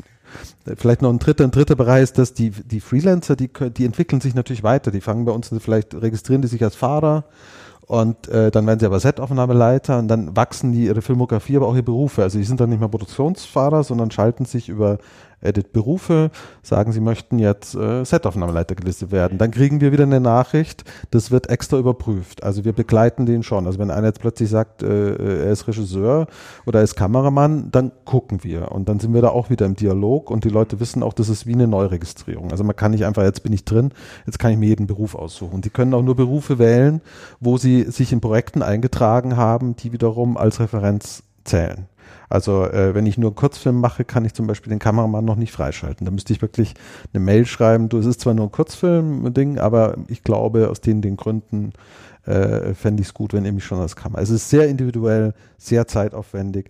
Und jetzt muss ich noch das Letzte, weil es wirklich, das ist vielleicht auch gut für die Hörer zu wissen, weil das einfach so wahnsinnig zeitaufwendig ist, ist unsere Jobbörse, weil da machen wir es genauso, ähm, dass wir jedes Inserat überprüfen, ob es unsere Mindestanbedingungen erfüllt. Und ich würde sagen, ein Drittel bis die Hälfte der Inserate äh, werden auf jeden Fall erstmal zurückgehalten, viele davon dann gar nicht geschaltet, weil wir einfach sagen, die Mindestbedingungen werden nicht erfüllt. Und da muss man jedes einzelne Inserat, Inserat immer anfassen. Natürlich, wir haben Firmen, die schon lang und oft inserieren und wenn da was kommt und das dieselbe Person ist, dann wissen unsere Redakteure, okay, da können wir uns drauf verlassen. Ja. Aber ähm, das ist auch sehr, sehr viel. Die sieht man nicht, die Arbeit. Man sieht immer letztlich nur die Inserate, die dann äh, eben nicht mehr gekennzeichnet sind als äh, wird noch überprüft, sondern die sind raus. Aber man sieht natürlich nicht die vielen, die wir rausnehmen, weil wir sagen, äh, das können wir nicht unterstützen. Das, das wüsste ich jetzt gerne. Was ist da das Kriterium? Für, also bei den Berufen haben wir es, denke ich, verstanden, aber mir ist jetzt nicht ganz klar, wann sagt ja, ihr, das, das ist ein bisschen kompliziert ist okay. natürlich, weil wir, also wir haben uns natürlich dann Kriterien überlegt, weil es, es gibt ja, es gibt ja nicht irgendwo, die legt genau. ja niemand fest, ja, genau. Eben. Und das vielleicht auch ganz nette Geschichte, das war auch eine unserer ersten politischen Erfolge, dass wir in den 90er Jahren gesagt haben, wir veröffentlichen keine äh, Praktikerstellen, die unbezahlt sind. Damals war das aber noch Usus eigentlich. Und wir haben einfach, wie viel, Vincent, wie viel Mark? Drei, nee, Mark waren das? Das nicht, waren noch Mark. Euro dachte ich, aber okay. Das war noch irgendwie Mark 300 Mal. Wir haben irgendwie, aber innerhalb, ich glaube, von ein bis zwei Jahren, äh, weil einfach alle bei uns die Praktikanten gesucht haben, gab es dann keine unbezahlten Praktika mehr. Also das war so wirklich ein total spürbarer Effekt. Das war einfach dann, ja, das ist ja gut. dann weg. Also wir teilen auf in, in Normal Budget, Low Budget, äh, No Budget. Ähm, das ist ganz wichtig und sagen, wer denn überhaupt wo inserieren darf. Also Normal Budget muss einfach mindestens Tarifgage oder da, wo es keine Tarifgage gibt, das ist mit Solo-Selbstständigen, du weißt, für dich gilt Tarifgage, dann nehmen wir zum Beispiel Tarifgage und schlagen noch mindestens 30 Prozent drauf. Also wenn ein Selbstständiger gesucht wird, äh, muss es 30 bis 40 Prozent über der Tarifgage liegen. Und nehmt ihr dann auch, ich meine, bei der BFS gibt es da schon so gewisse Regeln, äh, Grenzen, äh, Gagengrenzen, nehmt ihr die auch dann irgendwie als Grundlage? Oder auch bei den Filmkameraleute haben ja auch so eine Art Regeln für die Gagen? Nee, es gibt, also es gibt den äh, äh Tarifvertrag für die Filmschaffenden. Das ja. ist unser, also steht da auch alles so drin, kann man dann auch anklicken und nachgucken. Ähm, dann gibt es äh, ähm, äh, natürlich Berufe, da gibt es keine Tarif, die sind im Gagentarifvertrag nicht drin. Mhm. Da versuchen wir zusammen mit den Verbänden dieser Berufe äh, eine, eine Empfehlungsgage zu nehmen, die, ähm, nach der richten wir uns. Äh, wir sind da im ständigen, ständigen Dialog. Äh, oder wenn es sowas nicht gibt, dann da steht halt dann eine übliche Gage, also eine Ort als übliche Gage. Ähm, das ist relativ leicht. Dann haben wir den Low-Budget-Bereich. Und da muss man einfach sagen, der ist uns eigentlich ein Dorn im Auge, aber den gibt es einfach, weil es einfach Filme gibt, Kunstfilme, Experimentarfilme, Debütfilme, Abschlussfilme, die lassen sich, Film ist teuer in der Herstellung, lassen kein Budget zu, ähm, äh, äh, wo man, wo man diese Normalgagen ansetzen kann. Also da erlauben wir äh, eben bestimmten Filmproduktionen, also wo wir auch sagen, das ist eine Nachwuchsproduktion das ist eine Genreproduktion, erlauben wir, das prüfen wir sehr intensiv, da gibt es auch ganz wenig Inserate, ähm, dürfen auch nicht äh, äh, zu große Unterstützung von Sendern haben und so weiter. Also sind wir sehr, das ist kann ich jetzt gar nicht alles aufzählen, ist auch in der Überprüfung ein bisschen schwierig. Und da haben wir gesagt, was ist denn dann eine Low-Budget-Gage? Und dann haben wir gesagt, okay, also Low-Budget heißt, ich kann da mitmachen, weil ich zum Beispiel die Idee gut finde, das Buch gut finde, aber ich muss mich nicht, mir keine Sorgen machen, dass ich meine Miete nicht zahlen kann. Und da haben wir so gesagt, es müssen mindestens 50 Prozent dieser Tarifgage sein, die muss da laufen. Also dann können die Leute wenigstens, da, da kannst du nichts zurücklegen und es wird auch ein bisschen knapp, aber das ist okay. Und der Rest muss auch, äh, das ist auch, muss zurückgestellt werden oder es muss eine vertragliche Lösung gefunden werden, äh, dass die Leute sehen, was sie eigentlich wert sind. Das war uns auch immer ganz wichtig. Und der No-Budget-Bereich, den haben wir einfach vor allem für die, für die Hochschulen und für Leute oder die auch nicht in Hochschulen sind, die einfach üben. Also die, wo wir wirklich sagen, das ist, du musst ja Kurzfilme machen, du musst anfangen, das zu lernen. Und ähm, äh, äh, da gehen auch eigentlich keine abendspielenden, äh, abendfüllenden Spielfilme. Das ist, also da geht alles, was wirklich in den absoluten Nachwuchsbereich ohne Senderbeteiligung, ohne Förderung, das kommt da da rein. Das ist jetzt mal so eine grobe. Mhm. grobe nee, aber das ist, das ist, klingt ja. Wir haben dann halt noch Praktikum, für Schauspieler das ähnlich, ist auch dreigeteilt, gibt es ja auch eine Tarifgage und dann haben wir halt noch für Komparsen, Models und so noch eine extra Rubrik, da wieder andere Regeln gelten. Ja. Ist klar, ja. Mhm. Ähm, und gibt es irgendwie für die Projekte, die eingetragen werden, gibt es irgendwelche Grenzen, wo man sagt, okay, äh, das Kinofilm ist klar, aber wie schaut zum Beispiel aus mit irgendwelchen äh, Produktionen für interne Kommunikation für Unternehmen? Wird sowas auch aufgenommen? Ja, das wird auch aufgenommen. Ähm, wir haben da auch äh, mit, äh, einen Spartenkatalog, praktisch der genau definiert irgendwie. Wie viele äh, haben wir jetzt Sparten? Äh, 57, glaube ich. Sind, 57, wir haben 57 Sparten. Das wächst immer mal, es gibt immer mal eine neue. Genau, also wir haben äh, so auch so spannende Sachen wie Ambient-Film oder was ist das, äh, Slow Watching oder ähm, ne. Äh, Kaminfeuer. Kamin. Ah, oder ah, es gibt ah. da, es gibt da schon sehr spezielle Sachen. Das unterscheidet uns auch von der IMDb. Es ja. unterscheidet uns eigentlich von von allen Filmdatenbanken, oder? Glaube ich, würde ich sagen, dass wir, dass wir da keine Grenze machen. Jedes audiovisuelle Werk versuchen wir äh, äh, ähm, äh, mit einer Sparte auch zu benennen, wo die sich wiederfinden können und wo man das abbilden kann. Da stoßen wir natürlich manchmal an Grenzen, weil es manchmal Sparten gibt, wo diese normale, dass zum Beispiel keinen klassischen Regisseur gibt oder so. Ja. Da müssen wir dann ein bisschen so rumeiern. Aber ähm, also zum Beispiel IMDb oder auch das Filmportal, das deutsche äh, Filmportal, so die machen ja eigentlich Kinofilme, Dokumentarfilme, dann vielleicht noch Kurzfilme. Ähm, IMDb hat noch die Games drin, ähm, Serien sowieso, also die fiktionalen, aber dann ist es das. Ja? Und ähm, wir haben alles. Ja, es ist aber eigentlich auch der Tatsache geschuldet, einfach, dass man sagt, okay, man möchte auch den Filmschaffenden Möglichkeiten geben, dass er sich entsprechend äh, auch selber natürlich darstellen kann. Also mit den Projekten, die er auch gemacht hat. Und diesen Anspruch hat ja zum Beispiel die IMDb überhaupt nicht. Die sagen halt, äh, wir sind halt einfach ursprünglich aus, aus äh, Filmfans, äh, die den Abspann abgetippt haben und ihn ins, ins Internet gepackt haben, entstanden. Und äh, bei uns ist ja eine ganz andere Herangehensweise. Das heißt, deswegen haben wir auch solche Projekte, weil ich denke nicht, dass wir uns um, äh, keine Ahnung, irgendwelche Messefilme oder sowas äh, prügeln, dass wir sagen, wir haben die unbedingt in der Datenbank. Also die Arbeit da, da, dazu ist zu, zu groß einfach. Aber, aber es ist halt ein wichtiger der, der, Credit für jemand, der in solchen Filmen arbeitet. Und dann ist es auch gut zu sehen, wenn man das ordentlich abbildet. Und weil man halt dann auch immer die Verbindungen abbildet, weil ich kann dann sehen, mit wem hat er denn welche Art von Filme gemacht, äh, in welchem Beruf und so. Ja.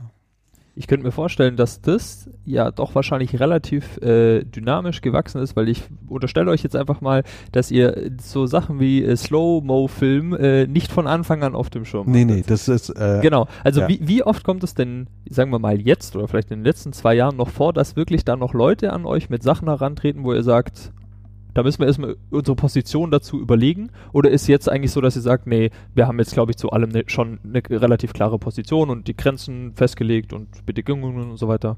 Also ich sage mal so, dass das sind ja so klassische Sachen für unsere Teamsitzung, die wir einmal in der Woche auch heute hatten. Heute hatten wir auch Teamsitzung.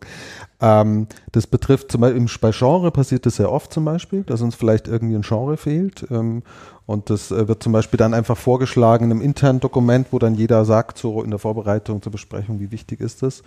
Und ähm, wir haben das aber in allen Datenbankbereichen, äh, äh wo was dazukommen kann ähm, äh, haben wir eigentlich ständig Erweiterungen, wobei es jetzt bei Sparte wirklich selten passiert. Aber das passiert schon mal, aber ich weiß nicht, was jetzt die letzte war.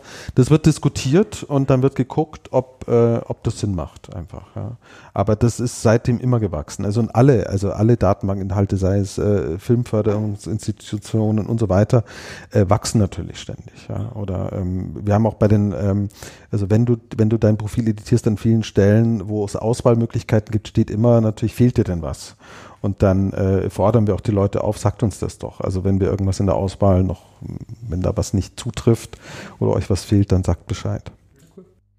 Und ich glaube nur als Ergänzung, ich meine, ähm, eine Plattform ist schon aufgefordert, sich mindestens genauso schnell zu entwickeln wie Technologie in der Branche. Und ähm, ich meine, man muss sich nur die letzten sag mal, zehn Jahre Digitalisierung Filmbranche anschauen. Also das ganze Thema 4K, 8K, die ganzen ähm, Stereoskopie-Themen, 3D-Themen, neue Berufsbilder, DIT, der entstanden ist. Und da entwickelt sich natürlich eine Plattform genauso sozusagen in den Berufsbildern, in technischen Spezifikationen, in den Ausspielen ähm, sozusagen weiter, wie sich die Branche insgesamt weiterentwickelt. Und die Herausforderung sozusagen von zunehmender Spezialisierung wird ja eher, eher noch mehr sozusagen, also immer mehr Software, immer mehr Skills. Ähm, und jetzt auch, wenn United international geht, mal zu schauen, was gibt es denn für spezielle Berufsbilder im angloamerikanischen Raum, im französischen Raum, im europäischen Raum insgesamt. Also die, ähm, die Vielfalt ähm, an sozusagen ähm, Spezifikation nimmt, glaube ich, eher zu. Und das ist aber umgekehrt, glaube ich, auch das, was so eine ähm, da kann eine Datenbank was leisten, was eben persönliche Kontakte nicht mehr leisten können. Also die Frage, ich suche jetzt für eine internationale Koproduktion denjenigen, der Französisch und äh, Polnisch ähm, spricht als Setsprache und im besten Fall noch ähm, Erfahrung hat mit ähm, historischem Kostümbild. So, find den mal in deinem persönlichen Netz. ne? so, und, ja. und das findest du halt über eine Plattform. Das ist schon eine große Qualität, die da auch entstanden ist. Das stimmt. Also ja. da vielleicht darf ich da zwei ganz aktuelle Beispiele. Wir waren jetzt zum Beispiel im Oktober zusammen mit der ADU, das ist die äh, äh, ADU heißt, oder? Es, ja. Uh, Assistant Directors Unit. Genau, Assistant Directors Union ähm, ist zwar englischer Begriff für einen deutschen Verband. In Deutschland wird er nach dem äh, deutschen Regieassistentprinzip gearbeitet, nicht nach dem angloamerikanischen. Da gibt es ja ein äh, First AD Department, ein AD Department. Ähm, und mit Netflix und Amazon und so weiter ist aber jetzt doch endlich, weil wir halten es auch für diese professionellere Art zu arbeiten, ähm, äh, wird immer mehr in der Art gearbeitet und es hat sich dieser Verband gegründet, die das sehr gut machen und wir werden werden zum Beispiel im Oktober ähm, dieses Department mit aufnehmen. Also es wird jetzt, äh, bisher gibt es nur die Regie und darunter sind die Regieassistenten. Das werden weiter die Regieassistenten nach nationalem System sein, aber es wird ein komplett neues Department mit Berufen des angloamerikanischen Systems geben. Gleichzeitig werden wir die, die äh, mit, mit Frankreich jetzt das Maskenbild-Department erweitern müssen, denn nur in Deutschland gibt es den vom Theater kommenden Maskenbildner eigentlich, der Haare und äh, mhm. Gesicht macht. Das ist in allen anderen Ländern eigentlich getrennt. Ähm, das müssen wir jetzt auch neu abbilden. Und was Christian noch gerade angesprochen hat, ist auch ein großes Projekt gerade, dass wir ähm, beim Filmen kannst du ja auch so ein paar technische Spezifikationen angeben. Und äh, die sind seit 2003 auch nicht verändert bei uns und die sind jetzt einfach veraltet aus unserer Sicht. Also auch mit, man kann nicht mehr, es gibt Filme, die werden digital und analog gedreht zum Beispiel, die werden digital geschnitten und manifestieren sich aber in einem digitalen Kopie, äh, in einem TV-Container für die Fernsehausstrahlung. Können wir nicht mehr ab, es ist viel komplexer geworden und da entwickeln wir jetzt zusammen mit Partnern, mit tollen Partnern, äh, ähm, sozusagen ein, ein, ein State-of-the-Art Tech-Specs-Beschreibung für United, die wir dann nächstes Jahr hoffentlich einführen. Ähm, auch mit Informationen dann direkt zu diesen technischen Sachen, sodass man wirklich so ein Werk in seiner Entstehung und Manifestierung technisch ähm, abbilden kann. Also da äh, ist es wirklich dynamisch. Also da ist ständig ähm, sind wir da auch gefordert, das, das weiterzuentwickeln. Natürlich mit der Internationalisierung noch mal ein bisschen mehr. Okay. Ähm, Jetzt nochmal noch zu den Jobs, da habe ich jetzt noch eine Frage. Und zwar holtet ihr euch auch mal direkt mal Feedback ein. Also so, du hast irgendwie, wie ist es, wie soll ich das fragen? Ähm, oder, oder bekommt ihr dann auch mal Feedback von irgendwie, ja, ich habe von da den Job bekommen und äh, das und das ist da passiert, diese Firma war einfach schrecklich und äh, ganz katastrophal, die haben sich nicht das äh, eingehalten, was die eigentlich versprochen haben. Nee, ja, ja, also, also grundsätzlich mal, ich glaube, ich weiß nicht, ob es dafür ein Sprichwort gibt eigentlich, äh, ist es natürlich so, dass die, die Meckerer sind immer lauter. Also negatives Feedback äh, kommt eher bei einem an als das Positive. Also die Leute, die zufrieden sind, die melden sich halt nicht so. Wir bekommen natürlich wahnsinnig viel äh, positives Feedback auch, aber wir haben auch natürlich wahnsinnig viele Leute, die an irgendwas rummeckern. Ähm, bei den Jobs ja, ist das grundsätzlich zu, zu Feedback. Ähm, äh, bei den Jobs ist es schon so, dass Leute, also wenn die ein Angebot, wenn die da anrufen und äh, es, es, stimmt nicht mit der Anzeige überein oder es ist unter, unterirdisches Angebot oder unter, dann melden die sich relativ direkt bei uns und sagen, bitte überprüft das noch und wir gehen dann sofort in den Kontakt. Hat meistens zur Folge, dass das Jobinserat dann wieder weg ist. Weil uns können natürlich auch, also wenn wir angelogen werden, offensichtlich jemand sagt, wir zahlen das, und ähm, wir schreiben das sogar rein und wenn jemand anruft, sagt er, nee, machen wir gar nicht. Das können wir natürlich nicht verhindern, aber ähm, dann kann es natürlich auch dazu führen, dass so eine Firma einfach keine Inserate mehr bei uns schalten kann. Mhm. Also, also das, hat es dann auch Konsequenzen. Das hat schon Konsequenzen, aber passiert auch tendenziell eigentlich immer ja, weniger und man muss dazu sagen, das muss man auch dazu sagen, das ist halt gerade ein aktuelles Thema. Wir haben ja eher momentan das Problem, ähm, weiß nicht, ob das habt ihr sicher mitbekommen, äh, dass das, das sowohl eines Nachwuchsmangels, ähm, äh, das hat auch wieder eigene Geschichte, es hat natürlich mit der guten, mit der begrüßenswerten Einführung des Mindestlohns äh, zu tun, auch in der Filmbranche, also wie überall in Deutschland. Und äh, wir haben einen Fachkräftemangel, der äh, damit zu tun hat, dass jetzt momentan einfach wahnsinnig viel produziert wird ähm, und auch immer noch Leute, gerade gut ausgebildete, gut erfahrene Menschen mit 40, 50 einfach die Branche verlassen, weil es keine Perspektive bietet wirklich und sie ausgebrannt sind und gehen. Und momentan ist es wahnsinnig schwierig, äh, gute Leute, überhaupt Leute zu finden, gute Leute. Und momentan muss wirklich, ähm, kann auch jeder jede Gage aufrufen. Also es ist, äh, momentan wird es nichts bringen, ähm, sozusagen bei uns, äh, ähm, äh, uns zu belügen und dann Schlechteres anzubieten, weil das würde keiner nehmen. Die haben, sind alle gerade in der Situation, dass sie eigentlich ähm, Jobs bekommen. Das war wenigstens mal was Positives. Äh, das ist total was Positives. ähm, wir finden nur, dass das jetzt eine gute Zeit ist, sowas dann auch in, ähm, in was zu manifestieren, nämlich in ein gutes Nachwuchsprojekt, gu äh, gute Nachwuchskonzept, äh, Ausbildungskonzept, überlegen, wie man, ähm, wie man ältere Mitarbeiter, also wie man die Arbeitsbedingungen so ändert, dass die Menschen im Job bleiben können, dass wir Familie haben kann, Privatleben und so weiter. Weil in dem Moment, wo das, diese Welle wird auch mal wieder vorbei sein und wenn man jetzt nichts festlegt, dann ist es auch wieder weg. Dann werden dieselben Mechanismen wieder äh, funktionieren wie vorher. Christian. Ich würde äh, die Frage noch ergänzen um eine Antwort, weil du ja gefragt hast, wie, ähm, wie erhält Crew United Feedback? Wie können die Leute Feedback geben zu den Jobs, die sie ähm, vielleicht auch angenommen haben? Und ähm, es gibt in der Tat jährlich sozusagen die Möglichkeit, äh, Feedback zu geben zu den Projekten, für die man gearbeitet hat, im, im Rahmen von einem Fairness Voting, einer Umfrage, die ähm, United Ende des Jahres immer startet, wo aktiv sozusagen die Filmschaffenden, die Dienstleister, die für bestimmte Projekte eben gearbeitet haben, ihre Projekte bewertet, bewerten können. Und zwar mit einer Schulnote, Fairnessnote von eins bis sechs ähm, nach bestimmten ähm, Kriterien und Feldern, die wir ähm, definiert haben. Da ist Gagen ein Thema, da ist Arbeitszeit ein Thema, da ist aber auch ähm, Arbeitsatmosphäre, Klima, ähm, Arbeitssicherheit, also Familiengerechtigkeit, ähm, Gender, Diversität, ähm, diverse sozusagen Kriterien. Und dadurch entsteht auch ein Ranking an Projekten ähm, von sozusagen sehr gut bis äh, eben ähm, ungenügend und auch ein Ranking an Produktionsfirmen. Und das ganz Schöne ist, dass über die Jahre eigentlich dieses Ranking durchaus eine Lenkungsfunktion hat. Also dass man dieses Ranking sich als Filmschaffender schon mal anschauen kann und sich fragen kann, naja, will ich denn mit einer Firma arbeiten, die durchgehend schlecht bewertet ist? Und es umgekehrt natürlich auch Firmen gibt, die dann eben keine Nachwuchssorgen haben, weil sie über Jahre einfach ein wahnsinnig gutes Image sich aufgebaut haben. Oder auch Herstellungsleiter, wo man sagt, hey, die werden regelmäßig gut bewertet oder deren Projekte werden gut bewertet. Die haben Teams, die gerne mit ihnen arbeiten. Und auch um das positiv zu sagen, auch in der Branche, es gibt Projekte, die werden einfach mit 1,2 im Durchschnitt bewertet. Das heißt, die Leute fanden das super, für das Projekt zu arbeiten.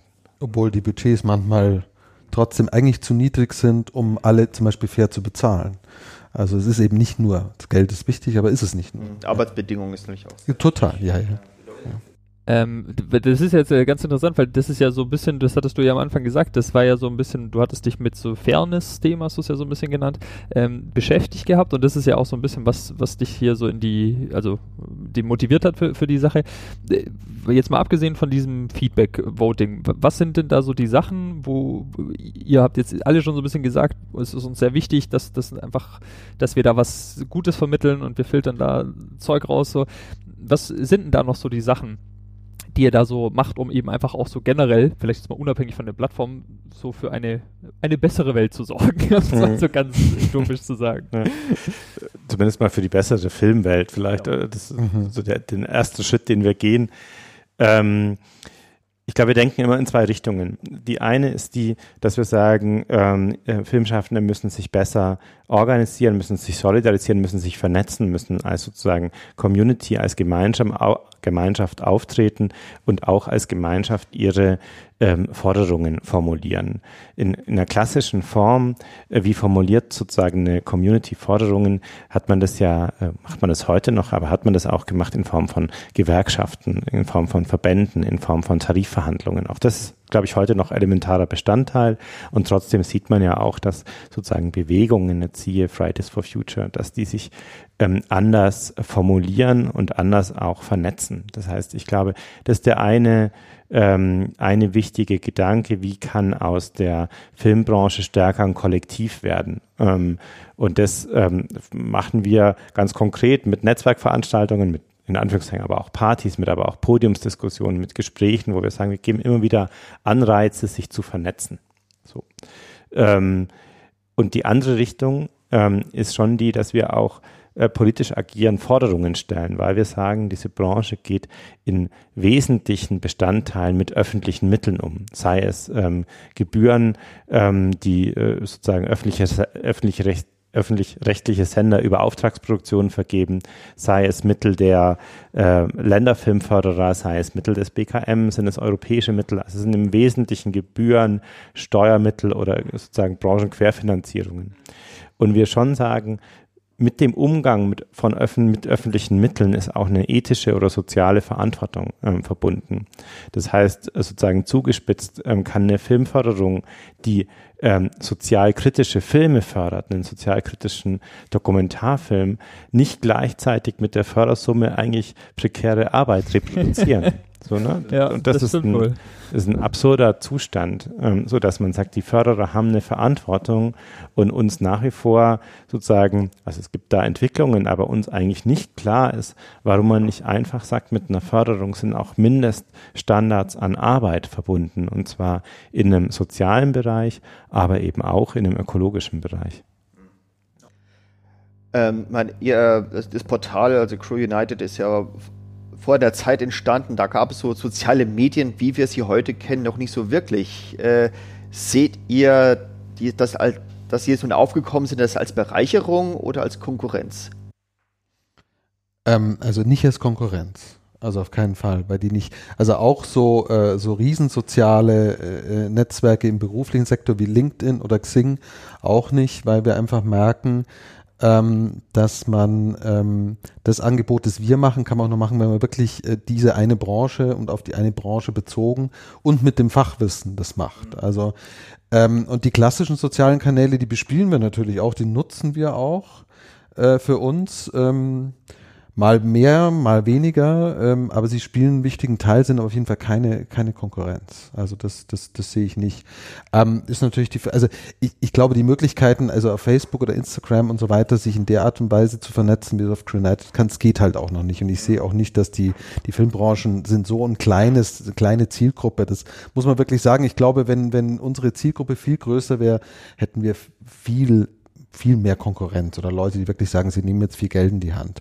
Ich glaube, wenn da so ein Venture Capital äh, äh, äh, Frau oder Mann, äh, wie auch immer, da auf uns guckt oder auf die Filmbranche dann und sich denken, wie, wie sind das in Deutschland jetzt? Irgendwie 50, 70.000 ja. äh, und zu sehen, wie viel Arbeit dann da dahinter steckt. Ja. Ähm, und wir nicht so einen Ansatz haben wie Amazon, der halt äh, das gekauft hat, die IMDb und einfach sagt, okay, da verticke ich natürlich einfach äh, meine DVDs und äh, mein Stream und werbe natürlich direkt. Das ist einfach ein anderer Ansatz. Ähm, Nee, also ähm, äh, die beschäftigen uns sehr. Das habt ihr vielleicht auch, wenn ihr gesehen habt. Wir hatten ja jetzt, äh, äh hatten gerade heute, wir haben grad, kriegen gerade immer morgens immer mal Post auch von der von AfD-Anhängern, weil wir uns äh, eben gerade sehr für den äh, Rücktritt ähm, des äh, Chefs der hessischen Filmförderung äh, eingesetzt haben. Der ist der ja ist jetzt auch abgesetzt abberufen. worden, abberufen worden. Äh, da sind wir sicher nicht ganz unbeteiligt daran. Ähm, Vielleicht müssen wir ganz kurz zur Vollständigkeit kurz erklären, was die Problematik war. Genau. Falls es jetzt jemand nicht äh, mitbekommen hat, sonst wichtig. wirkt das jetzt ein bisschen äh, aus Ach so, äh, ähm, okay, ich wollte es jetzt gar nicht so. Nur, nur ganz so, kurz. So, ja, weil wenn es keiner anreißt, dann musst du es ansprechen. Okay, ähm, ähm, äh, ähm, äh, Herr Mendig, Professor Mendig, Professor Mendig, äh, Chef der hessischen äh, Filmförderung, ähm, hat sich ähm, getroffen und davon gibt es ein Bild. Äh, auf Instagram wurde es veröffentlicht mit, äh, mit Herrn Meuthen, der ist genau, äh, seine Position ist. Ich schaue gerade nach, eine Sekunde. Bundessprecher der AfD. Genau, Bundessprecher. Er ist Bundes, genau. Er ist Bundessprecher der AfD. Ähm, die haben sich getroffen. Es gibt ein, ein Foto, äh, wo sie an einem Tisch in einem Restaurant sitzen, in die Kamera lächeln. Und äh, das ist unterschrieben mit ähm, es gab, ich kann es jetzt nicht genau zitieren, äh, es gab einen äh, lebendigen, interessanten und konstruktiven politischen Austausch. Das war sozusagen jetzt inhaltlich, äh, bitte nicht festlegen. Und ähm, äh, äh, der Herr Mendig hat sich äh, auch nach Rückfrage dazu nur so weit geäußert, ähm, dass das einfach eine private Angelegenheit war und ähm, das war uns, oder ähm, wir haben mit Rüdiger Suchsland, ein Filmkritiker äh, und äh, kultureller Aktivist, mit dem wir viel zusammen machen. Äh, wir haben zusammen entschieden, wir machen da einen Aufruf ähm, ähm, und fordern den Rücktritt von ihm. Ähm, äh, will ich jetzt in, nicht ins Detail gehen, aber das, das war auch letztlich erfolgreich, aber hat natürlich, äh, äh also da muss man sich dann in sozialen Medien natürlich jeden Morgen mit einem Wunsch geht doch nach Korea, äh, Nordkorea oder so. Also ich kriege dann halt viel Post da und da muss man dann auch überlegen, wie, äh, wie lässt man das an sich ran, wie, wie reagiert man da. Man kann mit, mit äh, oft da nicht diskutieren natürlich, weil äh, die Argumente gar nicht gelesen gehört werden. Das ist sehr schwierig. Ich denke, alle, die ähm, äh, äh mit, mit ähm, äh, extrem rechts stehenden ähm, Menschen versuchen, da sachlich zu diskutieren, kommen da an denselben Punkt. Das ist wirklich nicht einfach und ist auch ein Problem, äh, dass die sozialen Medien ja so schwarz-weiß funktionieren. Ähm, ist auch wirklich, das ist oft ein Punkt jetzt auch bei uns bei Facebook, wenn man denke, wie kann man damit umgehen, dass es versachlichte und vernünftige Diskussionen gibt. Aber ähm, das gehört halt einfach auch dazu, aber dazu kann man es auch verwenden. Also wir versuchen das natürlich für die äh, Ziele, die wir haben, äh, mit zu verwenden und es ist auch, es sind auch nette ähm, Möglichkeiten, natürlich ein, ein Image zu pflegen, sich aufzustellen, zu verbreiten. Also ich empfinde es jetzt eher als eine Bereicherung, die manchmal mehr Zeit kostet, als man möchte. Und äh, ähm, man sieht ja auch Netzwerke kommen und gehen. Äh, es ist ja nicht so, dass das immer, immer gleich ist. Jetzt Google Plus hatten wir ganz lange noch dabei und mitgepflegt, ist halt jetzt weg. In zehn Jahren ist vielleicht wieder anders. Instagram spielt gerade eine große Rolle einfach. Ähm, äh, ja, es ist unterschiedlich. Jetzt ähm, heute hatten wir einen, einen, ganz interessanten Termin, der einfach auch nochmal sagt, äh, dass er so gute Erfahrungen macht mit den, mit, indem er Fachgruppen äh, installiert auf, auf Facebook. Das haben wir noch gar nicht so gemacht. Das könnte im technischen Bereich wirklich eine Möglichkeit sein. Und die Gruppen werden ja mehr unterstützt jetzt von Facebook und gefördert und mehr in den Vordergrund im Algorithmus gestellt. Also ich sage so, es ist auch was, wo man sich natürlich ganz schön viel beschäftigen muss damit, um das sinnvoll einzusetzen. Aber es ist, ich halte es für eine, für eine Ergänzung und äh, ähm, keine Konkurrenz. Und habt ihr, gingen da auch schon mal irgendwelche Anzeigen raus an Menschen, die euch angegriffen haben mit der Art und Weise, wo man sagt, es, geht halt gar nicht, äh, da müssen wir äh, gerichtlich. Ähm, du meinst juristisch. so, die, die uns da wirklich, also das Problem ist, die sind ja, äh, äh, die meisten sind, ähm, sind, sind anonyme äh, bei Facebook. Also ich würde da gar nicht, ich könnte da gar nicht wissen. Ich habe oft schon äh, natürlich Facebook gemeldet, ja, dass da eine Grenze überschritten ist. Ähm, weiß dann auch nicht, was passiert. Aber wir haben jetzt noch niemanden, oder? Haben wir jemanden angezeigt? Nee, und dem, das war, das war nicht. Ja. Okay, äh, jetzt nochmal zum eurem Angebot mal zurück auf eure Website. Es gibt ja auch einen Wohnungsmarkt. Ja. Was, seid ihr jetzt Immobilien-Scout oder genau. Film? Also Nein, der, der, Wohnungsmarkt ist äh, entstanden. Blödes Wort eigentlich, gell? Ja. Eigentlich ist ein blödes Wort. Es ist eine filmschaffenden Austausch, Wohnungstauschbörse, würde ich mal, oder? Mhm. So. Genau, genau. Also, also mehr Airbnb als Wohnungs eigentlich noch nicht mal das. Also es ist äh, tatsächlich wirklich auf Wunsch der äh, Member äh, entstanden, die gesagt haben, hey, ich bin jetzt da gerade hier in München und ich suche eine Wohnung. Ähm, ich würde aber auch im Gegenzug irgendwie meine Berliner Wohnung gerne irgendwo anbieten. Ähm, und das Ganze natürlich auf Zeit und natürlich äh, gibt man eine äh, Wohnung lieber weiter an einen äh, anderen Filmschaffenden, äh, wo man weiß, okay, der ist irgendwie so in der gleichen Situation wie ich und wir haben den halt ganz einfach dann sehr rudimentär aufgesetzt, äh, mit der Möglichkeit, irgendwie ein Gesuch oder ein Gebot aufzugeben. Und äh, mittlerweile kann man ein Bild einbinden und aber das ist äh, auch einfach nur eine freie Dreingabe es ist kein Geschäftsmodell dahinter, nee. sondern es wird aber sehr geschätzt, äh, weil die, es ist halt vielleicht doch so, irgendwie ist es Family, ja. Also ich äh, gehe in die Wohnung von, von einem Kollegen in Berlin und, und viele, oder auch viele Regisseure, Drehbuchautoren oder so, die länger, die haben lieber eine Wohnung als ein Hotel. Also es gibt auch viele Produktionen, die da anfragen. Natürlich haben wir auch kommerziell, es ist natürlich, mhm. es gibt auch Anbieter, die natürlich das kommerziell machen. Ist aber auch in Ordnung, muss man ja nicht nehmen. Also es gibt Anbieter, die halt schöne Apartments vermieten, monatsweise ähm, ist auch eine Alternative. Aber die, die Grundidee, und deshalb gibt es den Markt, ähm, dass Filmschaffende sozusagen äh, untereinander sozusagen in der Situation sich ähm, ganz gut unterstützen können. Und das wohl gerne machen. Also das, ähm, die Nachfrage ist einfach da. Ich habe mal noch eine Frage äh, und die kommt jetzt tatsächlich von einem Hörer von uns, weil wir verkünden vorher immer, ja. mit wem wir sprechen werden und dann äh, können sozusagen äh, vor allem die Leute, die bei Patreon uns da äh, äh, folgen, äh, die haben die Möglichkeit, eine Frage zu stellen. Und zwar hat der Leon gefragt, ähm, da die Crew United die sicherlich größte deutsche Filmdatenbank ist, haben die Macher einmal daran gedacht, diese Daten freizugeben, damit daraus andere Projekte oder zum Beispiel Statistiken entstehen können. Das fand ich eine ganz spannende Frage weiß nicht, ob ihr euch da schon mal Gedanken drüber gemacht habt. Äh, ähm, sagen wir so, wir haben also, äh, das ist, ist gar nicht so eine einfache. Also ich weiß gar nicht, ob jetzt das Freigeben das Problem ist. Also grundsätzlich, wir haben erst heute auch wieder einen Termin gehabt, ähm, wo, wo wahrscheinlich ein Forschungsprojekt daraus entstehen wird. Ähm, ah, okay. Also wir haben sehr viele Anfragen in die Richtung, wir unterstützen das total. Wir sind, wir haben vorgestern oder vorgestern einen Termin mit dem Deutschen Filminstitut gehabt, äh, wo wir versuchen, ein großes Projekt aufzusetzen, zusammen im Deutschen Filminstitut, um, um mit den Daten äh, was zu machen. Also in dem Bereich ist das Interesse da und mit den Daten können wir natürlich auch politisch arbeiten. Also äh, es gibt auch viele Dinge äh, äh, bei den Projekten, die Christian beschrieben hat, wo es wichtig ist, auch oder Diversität. Wir versuchen gerade die erste Diversitätsstudie ähm, zu initiieren in der Filmbranche, weil ohne die Zahlen kann man keine politische Arbeit da machen. Also wir geben sie ähm, dann frei, wenn das sinnvoll ist. Und wenn man in unsere Datenschutzerklärung schaut, sieht man sogar, dass der Forschungszweck mit aufgenommen ist schon. Also wenn du dich bei Crew-United ähm, registrierst, ähm, wirst du gefragt und die meisten sagen Gott sei Dank ja, dass die Daten auch für Forschungsprojekte verwendet werden dürfen, gewisse anonymisierte. Ja, klar, ja. Äh, wir sind dann auch verpflichtet zu sagen, unsere Member, wenn wir da Forschungsprojekte haben, die informieren wir natürlich darüber, das kann man dann lesen.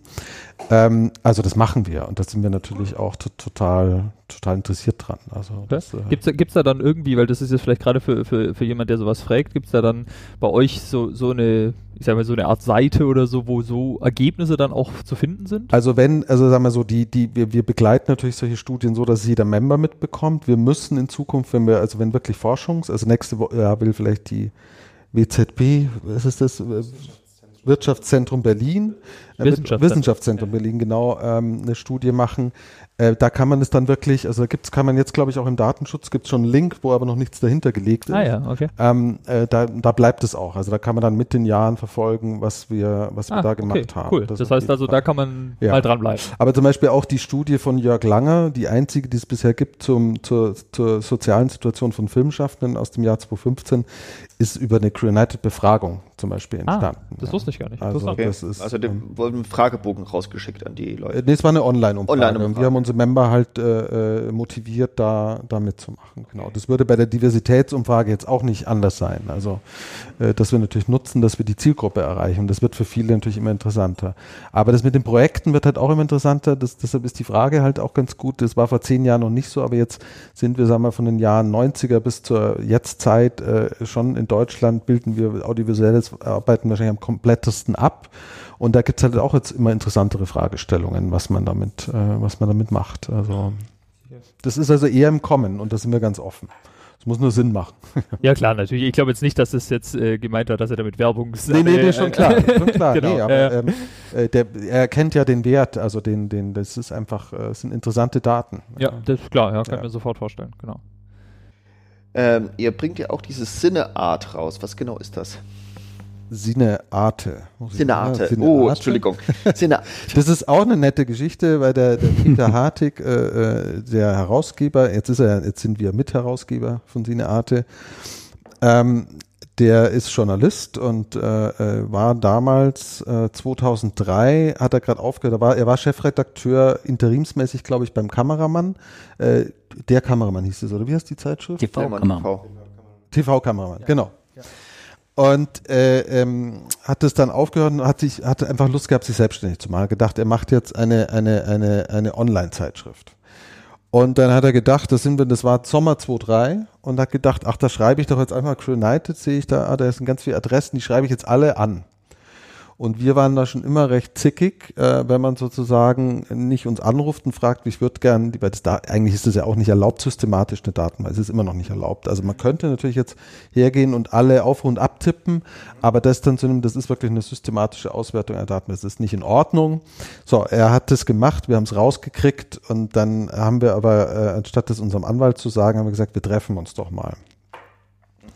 Haben das gemacht, haben gemerkt, ähm, wir mögen uns und wir finden es eigentlich, äh, wussten damals schon, das wäre gar nicht schlecht, auch so ein, so ein äh, journalistisches Organ zu haben, also wo wir auch äh, mit Einfluss darauf nehmen, über was geschrieben wird, äh, wo hinter die Kulissen geguckt werden kann, weil das einfach äh, sonst mal, es gibt Blickpunkt Film und das war's dann.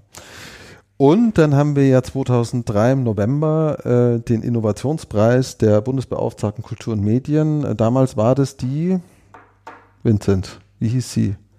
Bundesbeauftragte. Okay, wir wissen es jetzt nicht. Wir haben es 2003. Aber wir haben 15.000 Euro bekommen. Wir haben diesen wow. Preis gibt es leider nicht mehr. Ich glaube, zwei Jahre später äh, waren es sogar 25.000 Euro, die da vergeben wurden, einmal im Jahr. Ähm, äh, unsere gute Freundin Tina Thiele vom Casting Network hat den auch gekriegt mit 25.000. Und mit den 15.000 haben wir dann sofort eine Redaktionsschnittstelle gebaut für diese Zeitschrift. Und äh, ich glaube, Januar oder Februar 2004 ging dann das erste Mal einfach äh, damals noch nur an, an die Premium-Member, ne? Mhm. ähm, diese Zeitschrift raus. Ähm, ähm, damals noch wöchentlich dann äh, habt ihr vielleicht auch gesehen, es gab auch mal dieses gedruckte Cinearte XL. Äh, das gibt es aber leider mittlerweile nicht mehr, weil das einfach ähm, ist ein wahnsinniger Druck, so viel Anzeigen aufzutreiben, damit man so ein Druckerzeugnis äh, äh, finanzieren kann. Also das gibt es nicht mehr und mittlerweile mit dem Relaunch bekommt ist Cinearte kein Premium-Feature mehr, sondern äh, alle bekommen es, alle, die bei Granite registriert sind, also alle und alle zwei Wochen geht es raus und der Peter ist mittlerweile ist nicht mehr sein Sineart, sondern Peter ist sozusagen bei uns festangestellt und äh, kann in Ruhe, aber mit einem guten Gehalt sich um nur um diese Artikel. Also wir versuchen uns das zu leisten, dass ein Mensch äh, äh, sozusagen sich nur darauf konzentriert, ähm, äh, äh, zu wichtigen Themen äh, zu recherchieren. Und das ähm, Ja, das ist, ich glaube, wir haben da noch den Blog Outtakes ja auch gegründet, mhm. äh, 2010 oder 2011. Das da werden dann manche, die leitet, das leitet der Peter eigentlich auch. Ähm, da ist es ist nur ähm, noch mit der Tina Thiele aus Köln zusammen, äh, wo wir mit Gastbeiträgen arbeiten, aber natürlich auch wichtige Beiträge aus äh, Cinearte dann reinstellen, weil Outtakes kann jeder lesen. Also und das kann ich dann auch gleichzeitig noch auf Facebook vertreiben. Und so können wir eigentlich ganz gut steuern, ähm, welche Themen wir auch setzen und ähm, haben da auch so ein, ja, eine gewisse Reichweite einfach einfach auch und die Möglichkeit da auch ein, ja. Habt ihr da Zahlen, wo, wie viel gerade Aufrufe bei Autex? Äh, aktuellen habe ich jetzt gerade nicht. ähm, ich glaube, das sind so, das, also, das ist natürlich wesentlich weniger als bei United. Ich glaube, das sind im Monat so 10.000 Menschen, die, die da lesen. Okay. Ja. Ähm, United natürlich ganz, ganz andere Zahlen. Ja, klar. Genau. Ähm, äh, Crew Calls habt ihr ja schon vorhin mal kurz ange, äh, angestriffen. Was genau ist das und was, was sind das genau für Partys? Äh, Oliver hat den äh, Simon von der Homebase 2007 äh, oder 2006 kennengelernt, ähm, der äh, groß gefallen hatte an der Idee, dass man ein, ein, ein Treffen der Filmschaffenden abbildet oder, oder er hat einfach gefragt, der hat so einen so einen Raum gehabt am Pot, Potsdamer Platz, ne? War Platz, das ja, genau. die Homebase Lounge, die es glaube ich jetzt gar nicht mehr gibt. Und äh, wir hatten schon immer gesagt, eigentlich wäre es eigentlich wär's schön, wenn wir die Leute nicht nur so virtuell haben, sondern sie auch äh, äh, offline zusammenbringen. Und zwar genau in dieser Diversität äh, der Berufe, die wir abbilden, weil äh, wir sind ja immer, wir langsam werden wir so bei jedem Event auch mal eingeladen, aber man trifft dann doch immer dieselben Nasen, also ob das auf Filmfestivals oder sonst wo ist, ja. Ähm, aber nie kommen sie alle zusammen. Und ähm, wir hatten die Idee, das könnte vielleicht ganz, ganz gut funktionieren mhm. und haben dann in Berlin angefangen und es war von an, und das Konzept ist, äh, also man kann sagen, hey, das ist doch nur eine Party. Ja, könnte man sagen. Wir geben auch nur den Raum. Wir haben immer gesagt, wir machen kein Programm. Das Programm sind die Menschen, die da zusammenkommen. Aber das hat von Anfang an total funktioniert. Ähm, äh, äh, die Menschen nutzen wirklich diesen Rahmen äh, und für, für unterschiedlichste Art und Weise des Netzwerkens. Es ist eine ganz besondere Stimmung da, muss ich sagen. Ähm, und äh, wir haben das damals in Berlin angefangen, haben es dort, glaube ich, drei oder viermal sogar im Jahr gemacht. Das war furchtbar anstrengend. Auch mhm. eine Schnapsidee eigentlich. Äh, die große Party war immer zur Berlinale, das ist so das Traditionelle, und zwar parallel zum Berlinale-Start. Und das ist auch jetzt noch das sind zweieinhalbtausend Leute in der Kulturbrauerei. Ist wirklich, also wenn ihr, wenn ihr Lust habt, kommt nach Berlin. 20. 20. Februar 2020 ist, äh, hat mir das gerne notiert. Äh, ist wirklich immer eine schöne Nacht. Es geht auch in Berlin geht's immer bis mindestens 5 Uhr. Äh, und da ist um drei auch noch die Tanzfläche rappelvoll mit tausend Leuten. Also es ist wirklich lustig. Und ähm, ja, jetzt ist es halt so, wir haben da angefangen und die anderen Städte haben irgendwann gesagt, sie wollen das aber auch haben. Jetzt haben wir es halt an der Backe. äh, jetzt haben wir Frankfurt, äh, München, äh, Hamburg, dieses Jahr auch Köln. Okay. Und eigentlich könnten wir jemanden anstellen, der einfach, äh, weil wir müssen, wir verdienen, wir wollen damit kein Geld verdienen, verdienen kein Geld, aber wir wollen null auf null rauskommen irgendwie. Es kostet eh viel Arbeit. Das heißt, wir müssen eigentlich das ganze Jahr immer schon für den nächsten Crew Call äh, äh, ähm, äh, Sponsoren suchen, die das finanzieren. Also habt ihr äh, immer Partner dabei, die da. Ähm, wir versuchen sie zu kriegen. Mhm. Bis jetzt geht das ganz gut. Also es gibt ganz tolle, ich muss hier mal Tannhaus nennen und die Pensionskasse, weil die wirklich äh, uns wahnsinnig unterstützen. Ähm, äh, äh Tanner, also wenn ihr in München, liebe Hörer, wenn ihr in München, München in Berlin ein Apartment sucht, Tannhaus ist ganz toll. Und Pensionskasse sowieso, Pensionskasse äh, kann man natürlich, äh, ich weiß nicht, ob ihr das kennt, Pensionskasse ist ein ganz tolles können wir vielleicht auch noch mal kurz drüber sprechen, weil das ist eine, eine Werbung, die, ähm, die sozusagen für die Altersvorsorge ist und äh, sind ganz tolle Einrichtungen, auch ganz einmalige Einrichtungen. Ähm, ja, also die, die Crew Calls sind manchmal einfach für uns anstrengend, weil es einfach noch zusätzlich kommt. Und ähm, ich hoffe, dass wir da uns irgendwann mal jemand leisten können, der einfach sozusagen das, das bisschen übernimmt. In München ist es beim Filmfest, oder? Wir versuchen das immer an Filmfest eigentlich zu machen. Also jetzt auch, äh, deshalb ist Köln und Hamburg so blöd hintereinander, weil die beiden, also Filmfestival Cologne ist genau in der Woche nach dem Filmfest Hamburg. Und ähm, aber es ist eigentlich auch ganz schön, das innerhalb so eines Filmfests zu haben, weil das ist einfach immer wieder die Brücke, die wir haben zu den Filmen. Und äh, wir laden dann auch immer zu unseren Membern, dürfen zusätzlich alle ähm, Akkreditierten auch kommen. Also ob jetzt dann Regisseur aus, aus Argentinien da ist, der äh, kann natürlich da auch kommen. Und das ist auch wiederum schön, das noch zu bereichern. Ja. Nee, es sind immer Filmfeste. Filmfest in München, Lichter Filmfest in Frankfurt, Berlinale in Berlin. Ähm, inwieweit habt ihr eigentlich euch auch so in diese ganzen ähm, bestehenden Debatten wie MeToo oder Kontakt 18 eingemischt? Vielleicht, vielleicht hier kurz eingeworfen, für, weil wir das jetzt im Podcast noch nicht hatten. Also MeToo gehe ich mal von aus, kennen alle über Kontrakt 18, ist ja letztlich eine Förder Forderung von äh, Drehbuchautoren, einfach für bessere Arbeitsbedingungen, damit da auch alle abgeholt sind. Genau. Ähm, ich kann nur sagen, Sine Arte lesen oder Outtext lesen ist, das sind natürlich alles Themen, die dort äh, äh, aufgegriffen werden, begleitet werden. Also MeToo hat uns natürlich von Anfang an, das beschäftigt uns immer noch. Also letztlich ist auch die Diversitätsumfrage zum Beispiel, ist es auch, da geht es natürlich nicht nur um, um äh, Diskriminierung äh, äh, Frau-Mann, also, sondern eben Diskriminierung nach ganz anderen Sachen noch, also Hautfarbe, äh, sozialökonomischer Hintergrund und so weiter, Behinderung. Ähm, das ist ein großes Thema. Also, äh, und da sind wir auch, muss man einfach dazu sagen, ähm, sowohl MeToo als auch ähm, äh, äh, äh, Gendergerechtigkeit, Diversität, ähm, obwohl es immer mehr Engagement gibt, hat sich noch nicht viel viel verändert. Also zum Beispiel ARD, ZDF haben, glaube ich, beide schon, schon sich zu einer 20-Prozent-Quote bekannt ähm, bei den Frauen, Regisseuren. Und wenn du anschaust, das ist dann, dann rutscht es mal auf 19 und letztes Jahr ist es wieder irgendwie auf 17 runter. Ähm, es passiert nicht wirklich was. Also es ist, ähm, das ist noch ein langer Weg. Diversität auch inhaltlich ist ein Riesenthema, äh, dass die Inhalte unserer Filme nicht die Diversität unserer, äh, unserer Realität abbilden. Also da, ähm, da sind wir auch ganz weit hinten, da sind viele andere Länder, England ganz voraus. Also die haben auch ein ganz tolles System gefunden, das zu fördern ähm, äh, äh, das British Film Institute ähm, und hat auch, das ist auch interessant, wirtschaftlichen Erfolg. Also es gehen bestimmte Gruppen von Menschen gehen plötzlich ins Kino, weil die Stoffe divers sind, weil Geschichten erzählt werden, die sie einfach auch interessieren. Also das ist ein ganz großes und spannendes Thema. Und ähm, äh, vielleicht noch zu MeToo, also es ist ähm, ähm, muss man schon sagen, es hat lang gedauert, ähm, bis die Filmbranche, wenn man da zurückblickt, äh, bis die erste Stimme wirklich aus einem Verband kam. Und äh, ich weiß auch, welcher Verband dann als erstes was gesagt hat. Wir wissen aber, dass sie es nicht gemacht haben, weil sie wirklich der Meinung waren, sondern weil uns äh, jemand äh, gesagt hat, bei dem der Spiegel angerufen hat, der gesagt hat, ruf doch mal bei dem Verband an. Ähm, und das ist schon ein bisschen symptomatisch äh, äh dafür. Ja, also und ich glaube, also es hat wirklich ja, es, es, es war quälend lang, ähm, bis diese Branche wirklich das Thema dann mal äh, angegangen ist, obwohl ähm, das ja schon Oktober, glaube ich, 2017 äh, losging, glaube ich, ist es im, im, äh, späten Frühjahr so richtig mal in der Branche. Ja, und dann wurde, wir haben ja diese die Themis, sagt euch Themis was?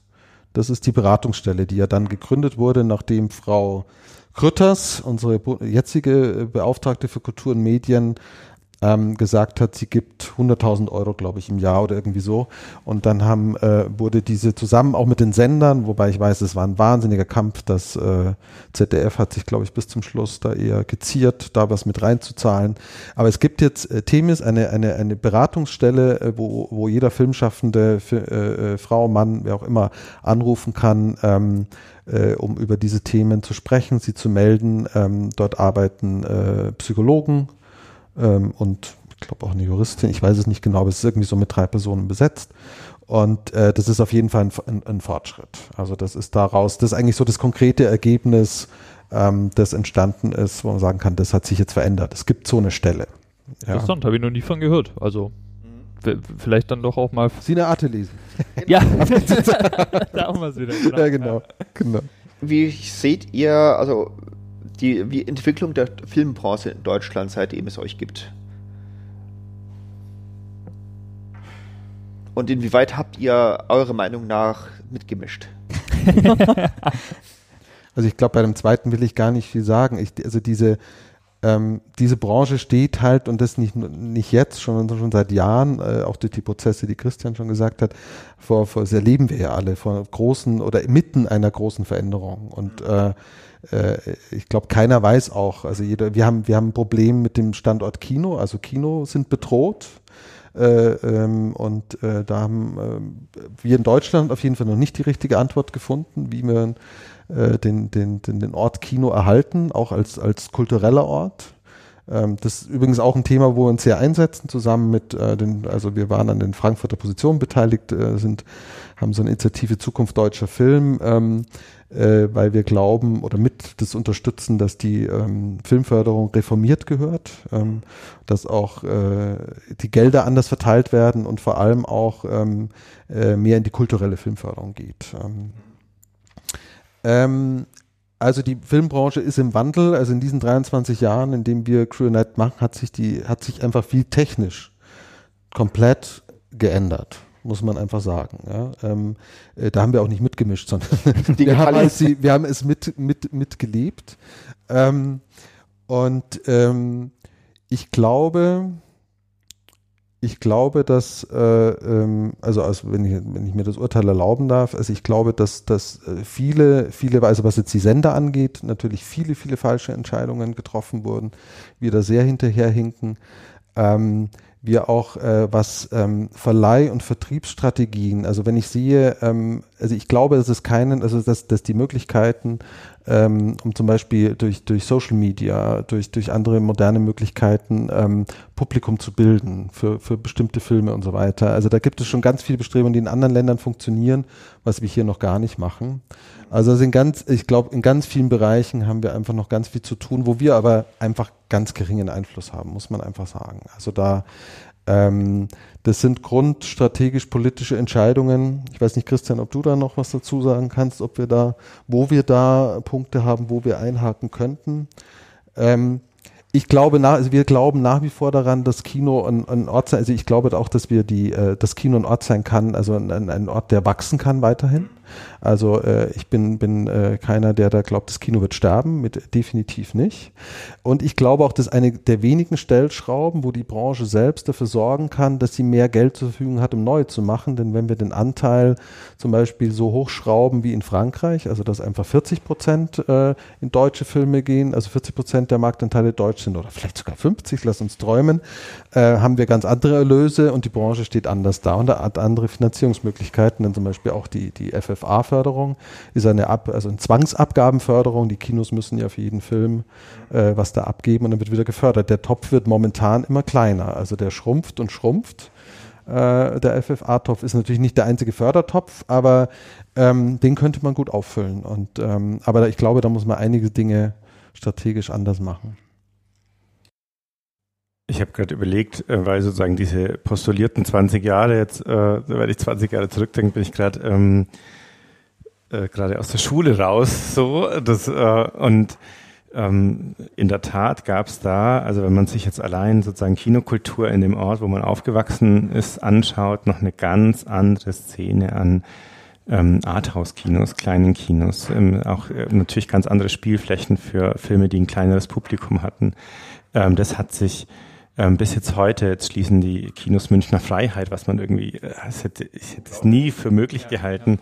Ähm, das war das, was sozusagen mich, also in meiner Münchenzeit dann irgendwie geprägt hat. Ähm, ähm, das, da gibt's riesen Umwälzungen. So. Die haben jetzt erstmal mit ähm, Crow Night nichts zu tun, ähm, aber umgekehrt natürlich auch wieder schon. So. Und wenn ich es jetzt unter einer beruflichen Perspektive anschaue, dann habe ich, als ich sozusagen Filmbranche eingestiegen bin, das schon noch sozusagen irgendwie als Closed Job empfunden, weil eben sozusagen Konstellationen früher noch viel mehr als heute, glaube ich, entstanden sind über so Vitamin B, wer kennt wen, wer hat mit wem gearbeitet und das nicht unbedingt, sag mal, immer für die Projekte die besten Besetzungen waren. So.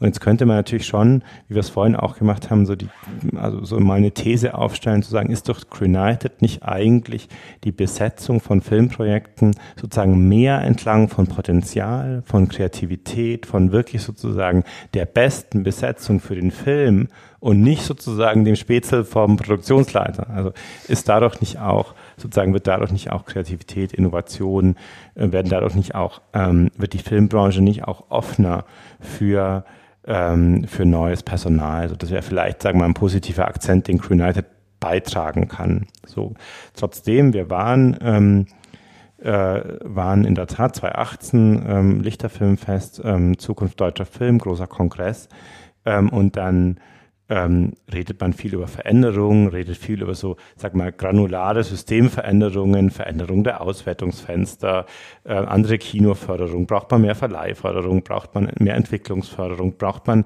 Kinobildung an Schulen, äh, muss sich das TV aus dem Kino zurückziehen. Ja, alles ja. Und dann gibt's halt auch Leute wie Rüdiger Suchsland, die stehen da einfach halt einen Schildhof und sagen Revolution.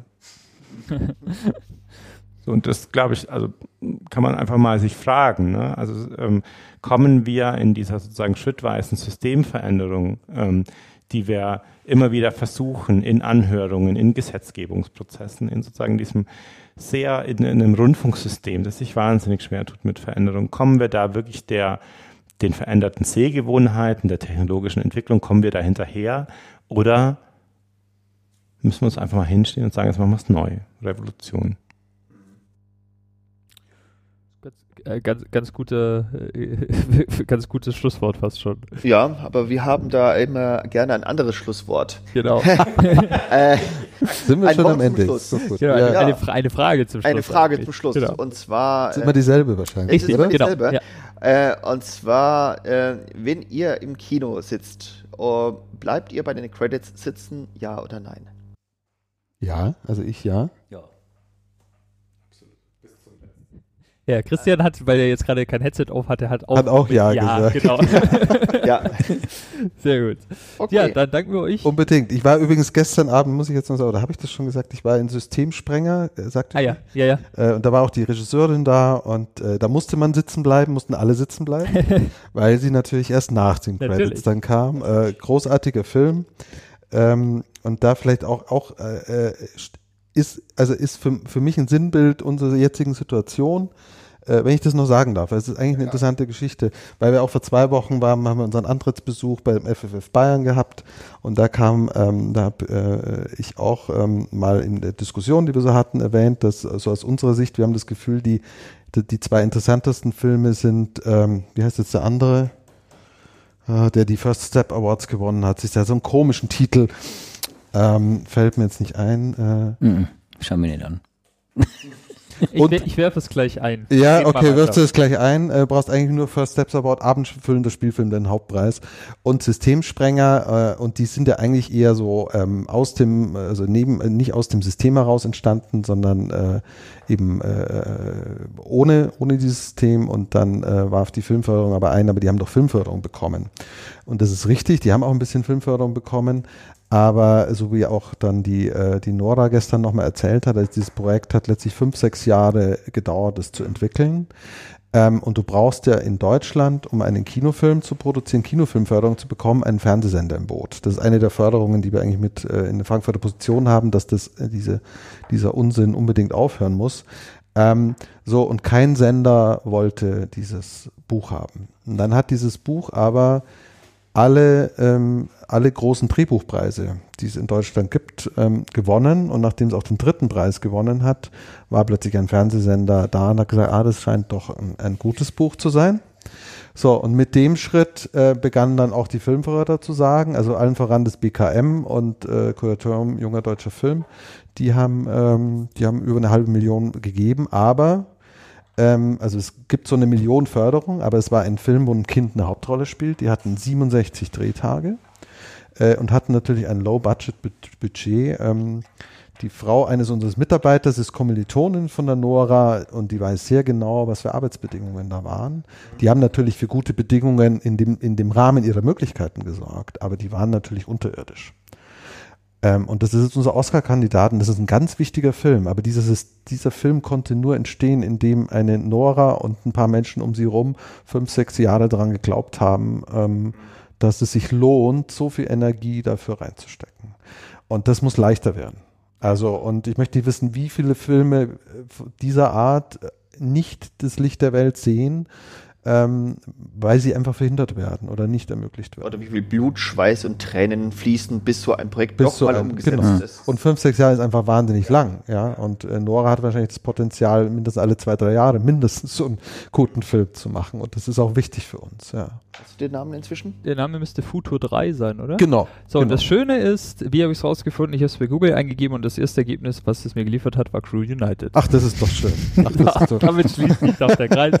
Sehr schön. genau, also vielen Dank, dass Ja. ihr euch die Zeit genommen habt. Äh, Vielen Dank euch und äh, mal äh, bitte bitte auch senden. Also ganz toll äh, äh, euer Engagement. Ich finde das das ganz ganz wichtig und ich finde eine schöne Art und Weise, das den Leuten näher zu bringen. Und ich wünsche euch, dass ihr dann langen Atem habt und dass euch viele hören und wir werden weiterhin für euch werben auf jeden Fall. Das freut uns. Wir, wir ebenso für euch. Danke, danke schön. Danke. Vielen Dank. So,